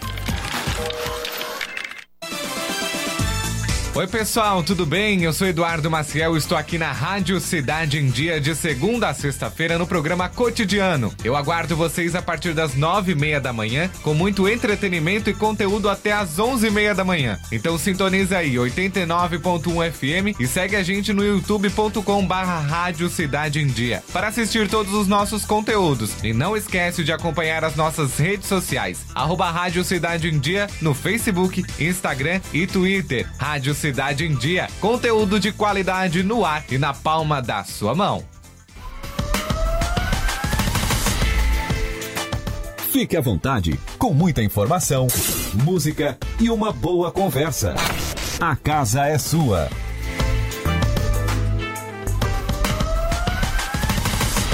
Estamos de volta aqui no programa Casa é Sua, agora são 4h38 e antes de a gente curtir uma boa música aqui no nosso programa, a gente vai conferir uma matéria do nosso repórter Taylor Topanotti com informações sobre o fóssil descoberto pela FANCRI.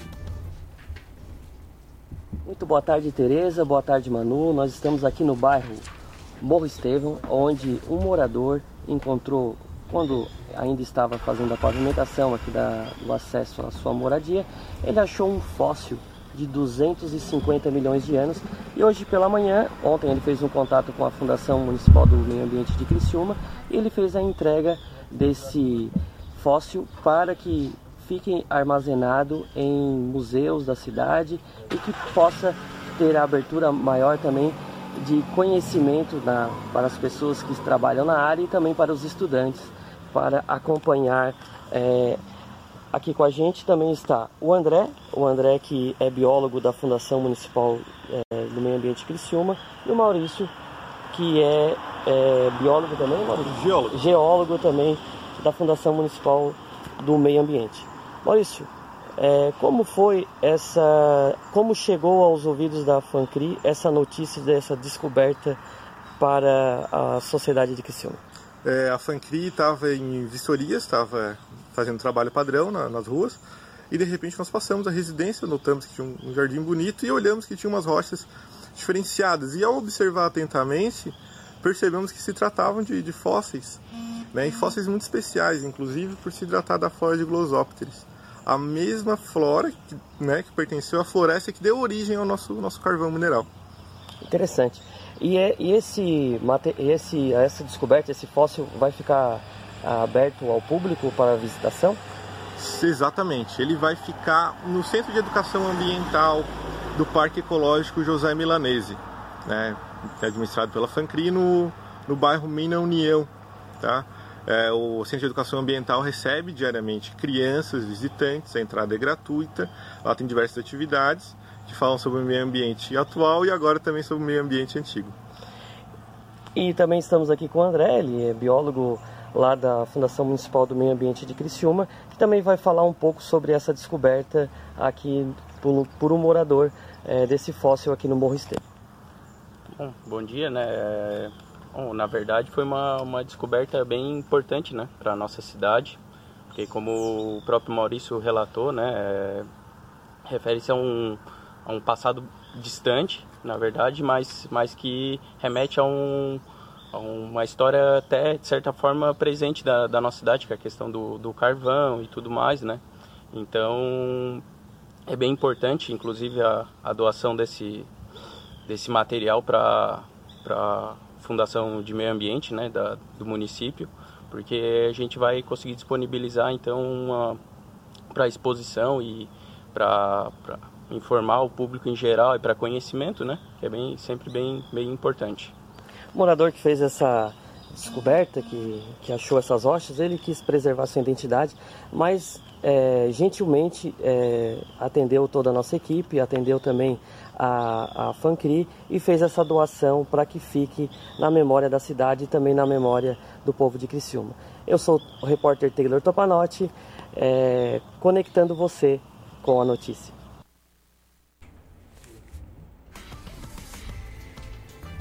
Então esse foi o nosso repórter Taylor Topanotti com informações do fóssil que foi descoberto pela FANCRI.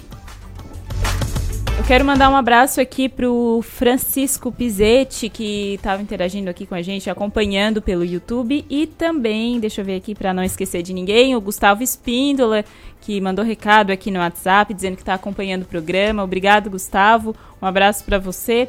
Também aqui a pessoa não se identificou, mas ela estava acompanhando ali o quadro do Yuri, mandou um abraço aqui. Eh, parabéns pelo tema abordado, final 0738. E também eu quero mandar um abraço pro Cassiano, que está acompanhando a gente pelo YouTube também.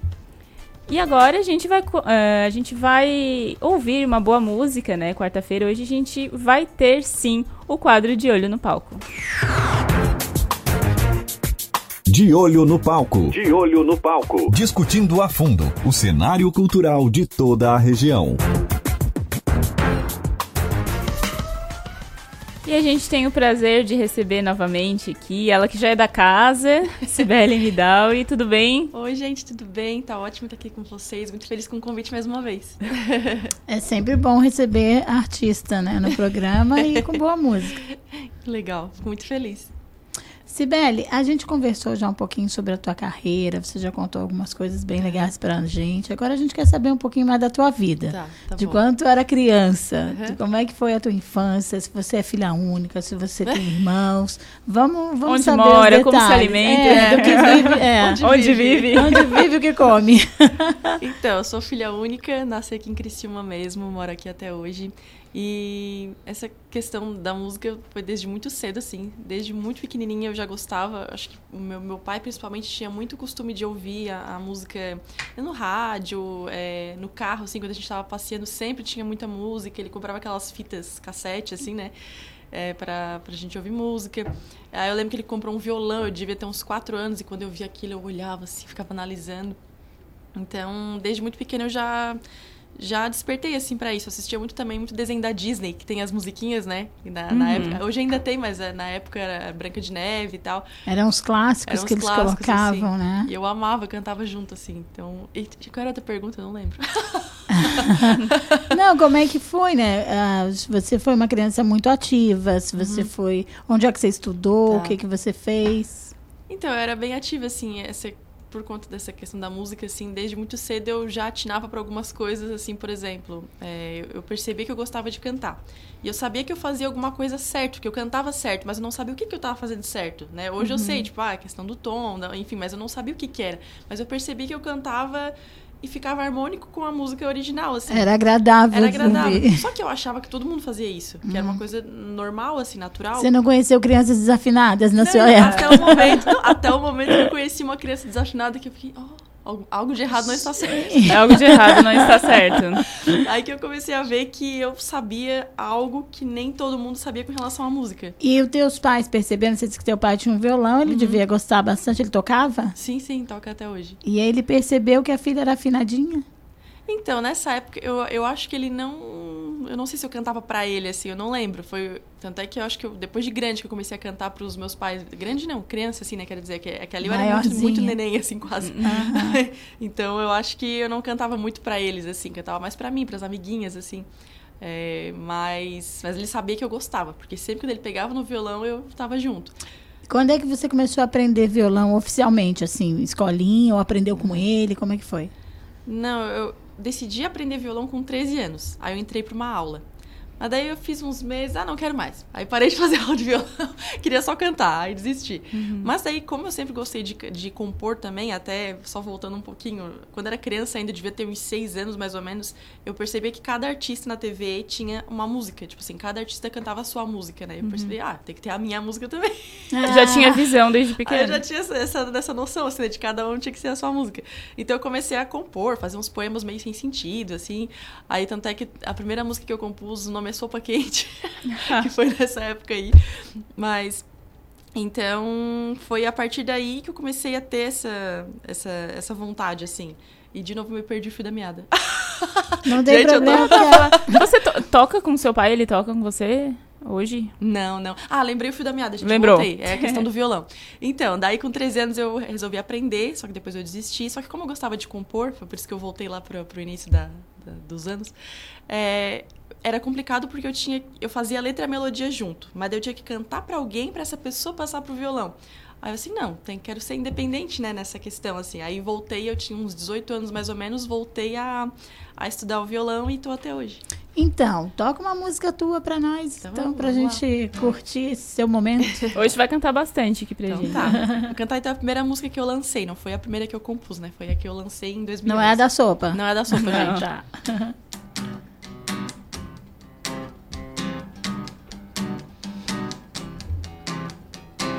Don't you believe we can change this life? Don't you believe we can see the signs? I know you're fighting out the hardest way, but keep calm, I'll always be by your side. Breathe in just to survive.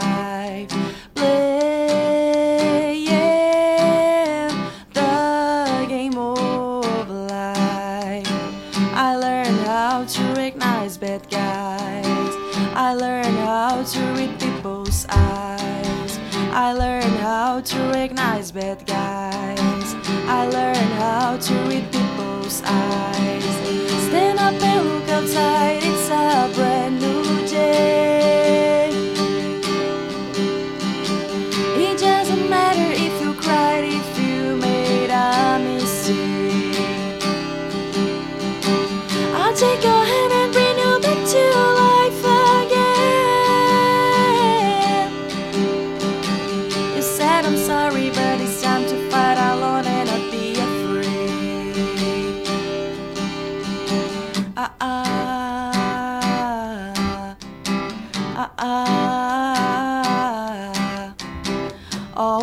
your dreams you can realize. All your thoughts can become lies. All the words you said you will remember. So learn something, cause tomorrow is December. Breathe in just to survive.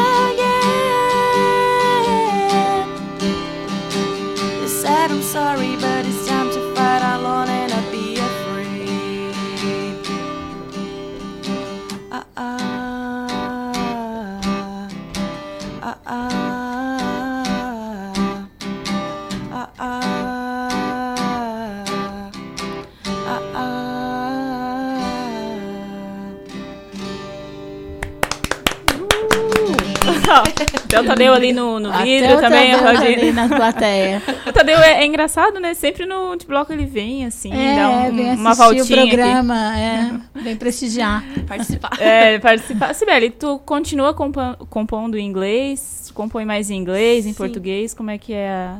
Hoje eu tô compondo rotina. um pouco mais em português, assim, mas ainda componho em inglês. É uma coisa que eu gosto bastante, assim. Eu não me considero fluente, né? Porque, assim, ah, eu sei ler, sei escrever, sei falar.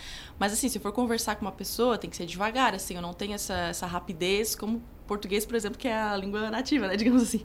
Mas mas eu gosto bastante, assim. Eu, desde pequena, ouço muita música em inglês, então eu tenho facilidade, assim. Pra... Uhum. Nas tuas apresentações que você faz, geralmente, você insere músicas tuas Sim. no repertório. E como é que é a receptividade? Sim, às vezes eu aviso, né? Tipo, ah, pessoal, vou cantar uma música minha e tal. Às vezes eu não aviso, tipo, canto, né? Como se fosse né, uma música nacional, gente, vai, né? Vocês é que não conhecem muito. Vocês é que não conhecem. E, e felizmente, assim, quando, quando, eu, quando eu aviso, às vezes até quando eu não aviso, a pessoa fala, tipo, ah, que, nossa, que música legal, de quem é? então, felizmente, assim, tem uma receptividade bem boa com relação às músicas que eu lancei, assim. E você escolhe um momento, assim, adequado, é, melhor?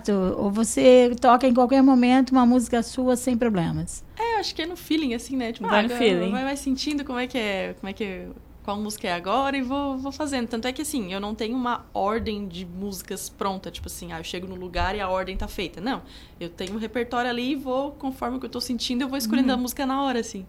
Então é dessa forma. Aí coloco as minhas junto também nesse. Bota ali no meio. No meio é. Tá tudo bem. E pedido musical? Pedido uhum. mais esquisito que te fizeram, assim. O que, que você ah, lembra? Fizeram vários. Porque é engraçado, porque assim, acho que dá pra perceber o estilo do cantor quando ele tá cantando, uhum, assim. Tem claro. pessoas que pedem umas coisas, tipo, muito nada a ver. Pra cantar axé, por exemplo. É, ou então, já aconteceu das pessoas pedirem uma música que eu nunca ouvi na vida, nem o nome. Eu digo, olha, não sei. é assim, quando, e quando a pessoa faz um pedido, assim, né, se eu sei cantar, eu canto, né? Se eu não sei, mas tem a ver com o que eu trabalho, eu digo, ó, vou dar uma ensaiada, próxima vez que tu puder me assistir, pode deixar que eu canto. Mas se eu não sei mesmo, assim, e não é o meu estilo, eu digo, é, essa aí não, não, não, não é o estilo que eu Tem que ter a sinceridade, né? É, não, também não é obrigada a saber todas as músicas. É, é que acontece às vezes, é engraçado, que algumas pessoas acham que o músico é tipo aquelas maquininhas de jukebox, assim, que tem todas as músicas do mundo, aí tu bota a fichinha. Uma playlist. É, e não é, a gente é ser humano, tipo assim, não tem como saber todas as músicas. Sibeli, um artista tem que estar tá sempre é, renovando, né? Sim. E acrescentando músicas no repertório. O que que tu pedir pra te tocar, se puder, né? Não é muito fora, tá? Você vai é. saber. A, a, última música, o que que tu acrescentou agora no teu repertório? A última que, que eu tá acrescentei tá foi aquela, uma que tá bem na moda agora, Menina Solta. Pode cantar pra gente, Posso, então? Deixa eu só achar aqui, gente, que eu não sei decor, tá? Vou pegar minha colinha. Ai, meu Deus, ela vai é me matar. Recente, é recente. É, essa música a gente tem ouvido bastante, muito É, ela é bem... Muito legal. É muito legal. Pera aí, gente. Localizando aqui na playlist... A Cibele está ali rapidamente procurando no seu arquivo pessoal. Ó, oh, o Eduardo é, Baesso é. aqui no YouTube, linda voz, parabéns. Ah, muito obrigada. Então, eu acho que eu não trouxe essa. Tens como pegar. Enquanto eu canto outra e tu vai pegando ali pra mim. Deixa eu ver aqui. A gente vê sim. Que eu não trouxe. Não tem problema. Pode ir cantando outra que tá, a, então a, gente outra. não fica sem música. Uma que está sendo muito pedida também agora. Ah, o pessoal gosta bastante. Que até recentemente eu fiz um vídeo e postei e o pessoal gostou bastante. Foi a da Cassia Eller, por enquanto. Uhum. Ah, então. então. Pode ser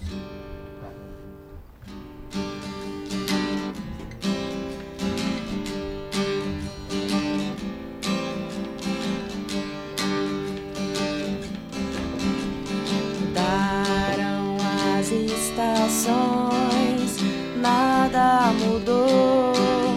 Mas eu sei que alguma coisa aconteceu. Tá tudo assim, tão diferente. Se lembra quando a gente chegou um dia a acreditar que tudo era pra sempre, sem saber que o pra sempre acaba.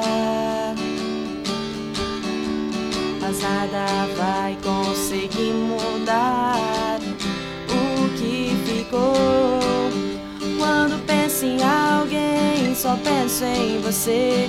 E aí então estamos bem, mesmo com tantos motivos pra deixar tudo como está. Eu desisti nem tentar agora, tanto faz. Estamos indo de volta pra casa. Mesmo com tantos motivos pra deixar tudo como está.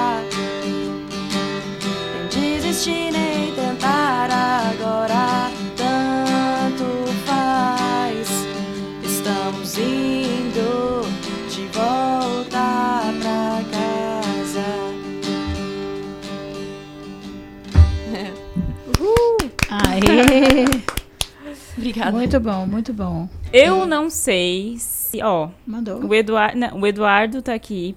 O Eduardo sempre participa com a gente, tá? Tá. Aqui. Ele perguntou se não sai a música Que Sorte a Nossa da Paula Matos. Não conheço. É, então Depois não é responsabilidade pesquisada. minha. É, não, não conheço. Depois eu vou dar uma pesquisada. Palavras ao Vento da Cássia Eller é bonita também. Ele comentou Bonita aqui. também. Muito legal. Ah, e tinha mais alguém que tinha falado, né? eu- Agradecer tardiamente que eu tava procurando a música. Sim. Muito obrigada, pessoal, que tá comentando. Ah, imagina, um sucesso. O pessoal Mandou. tá bombando aqui. Não, é que Não, quando eu tava procurando, eu acho que tu falou alguma coisa. Ah, tá, a pessoa falou tal coisa, mas eu tava aqui prestando Tava atenção. na- procurando, é, tava né? procurando, não falei nada. Não tem problema. Sibeli, vou...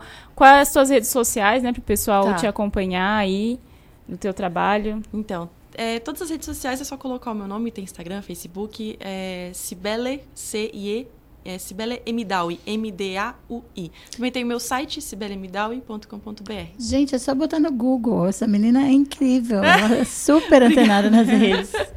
Joga no Google. Então, Joga no Google. É, agora são 4h57, infelizmente a gente já tá acabando mais. Calma que a gente Ó. vai terminar com música. Tá a gente sempre termina com música aqui. A gente agradece a participação, né, de quem esteve aqui com a gente desde, desde as duas horas da tarde. Lembrando sempre para você nos acompanhar aqui nas redes sociais, arroba Rádio Cidade em Dia, no Twitter, no Instagram, no Facebook.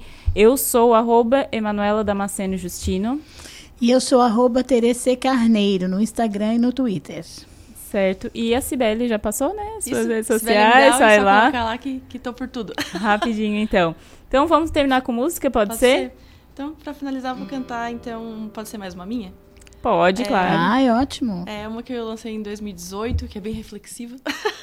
Mas vai lá. Então eu queria agradecer mais uma vez o convite pra estar aqui com vocês. Bom. Nós que agradecemos a sua presença. Valeu, gente. Vamos lá, então.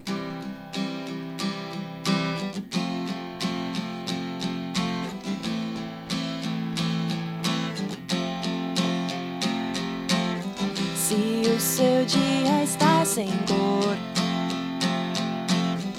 e o sorriso custa mais que antes pra mostrar, parece que o tempo parou. A vida é um filme, você só assiste ele rodar, mas não é pra ser assim, não.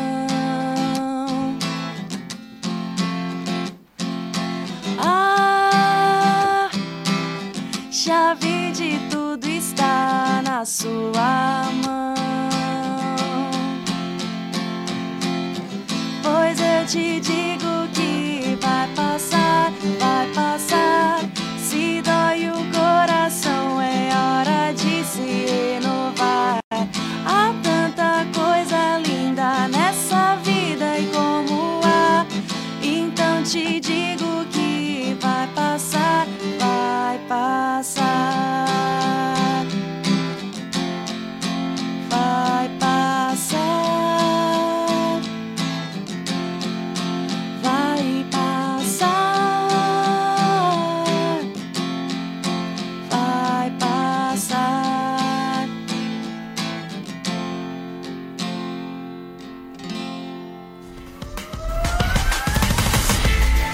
A tarde está chegando ao fim. É hora de fechar a casa. Você é nosso convidado especial de todas as tardes. Até a próxima. A casa é sua.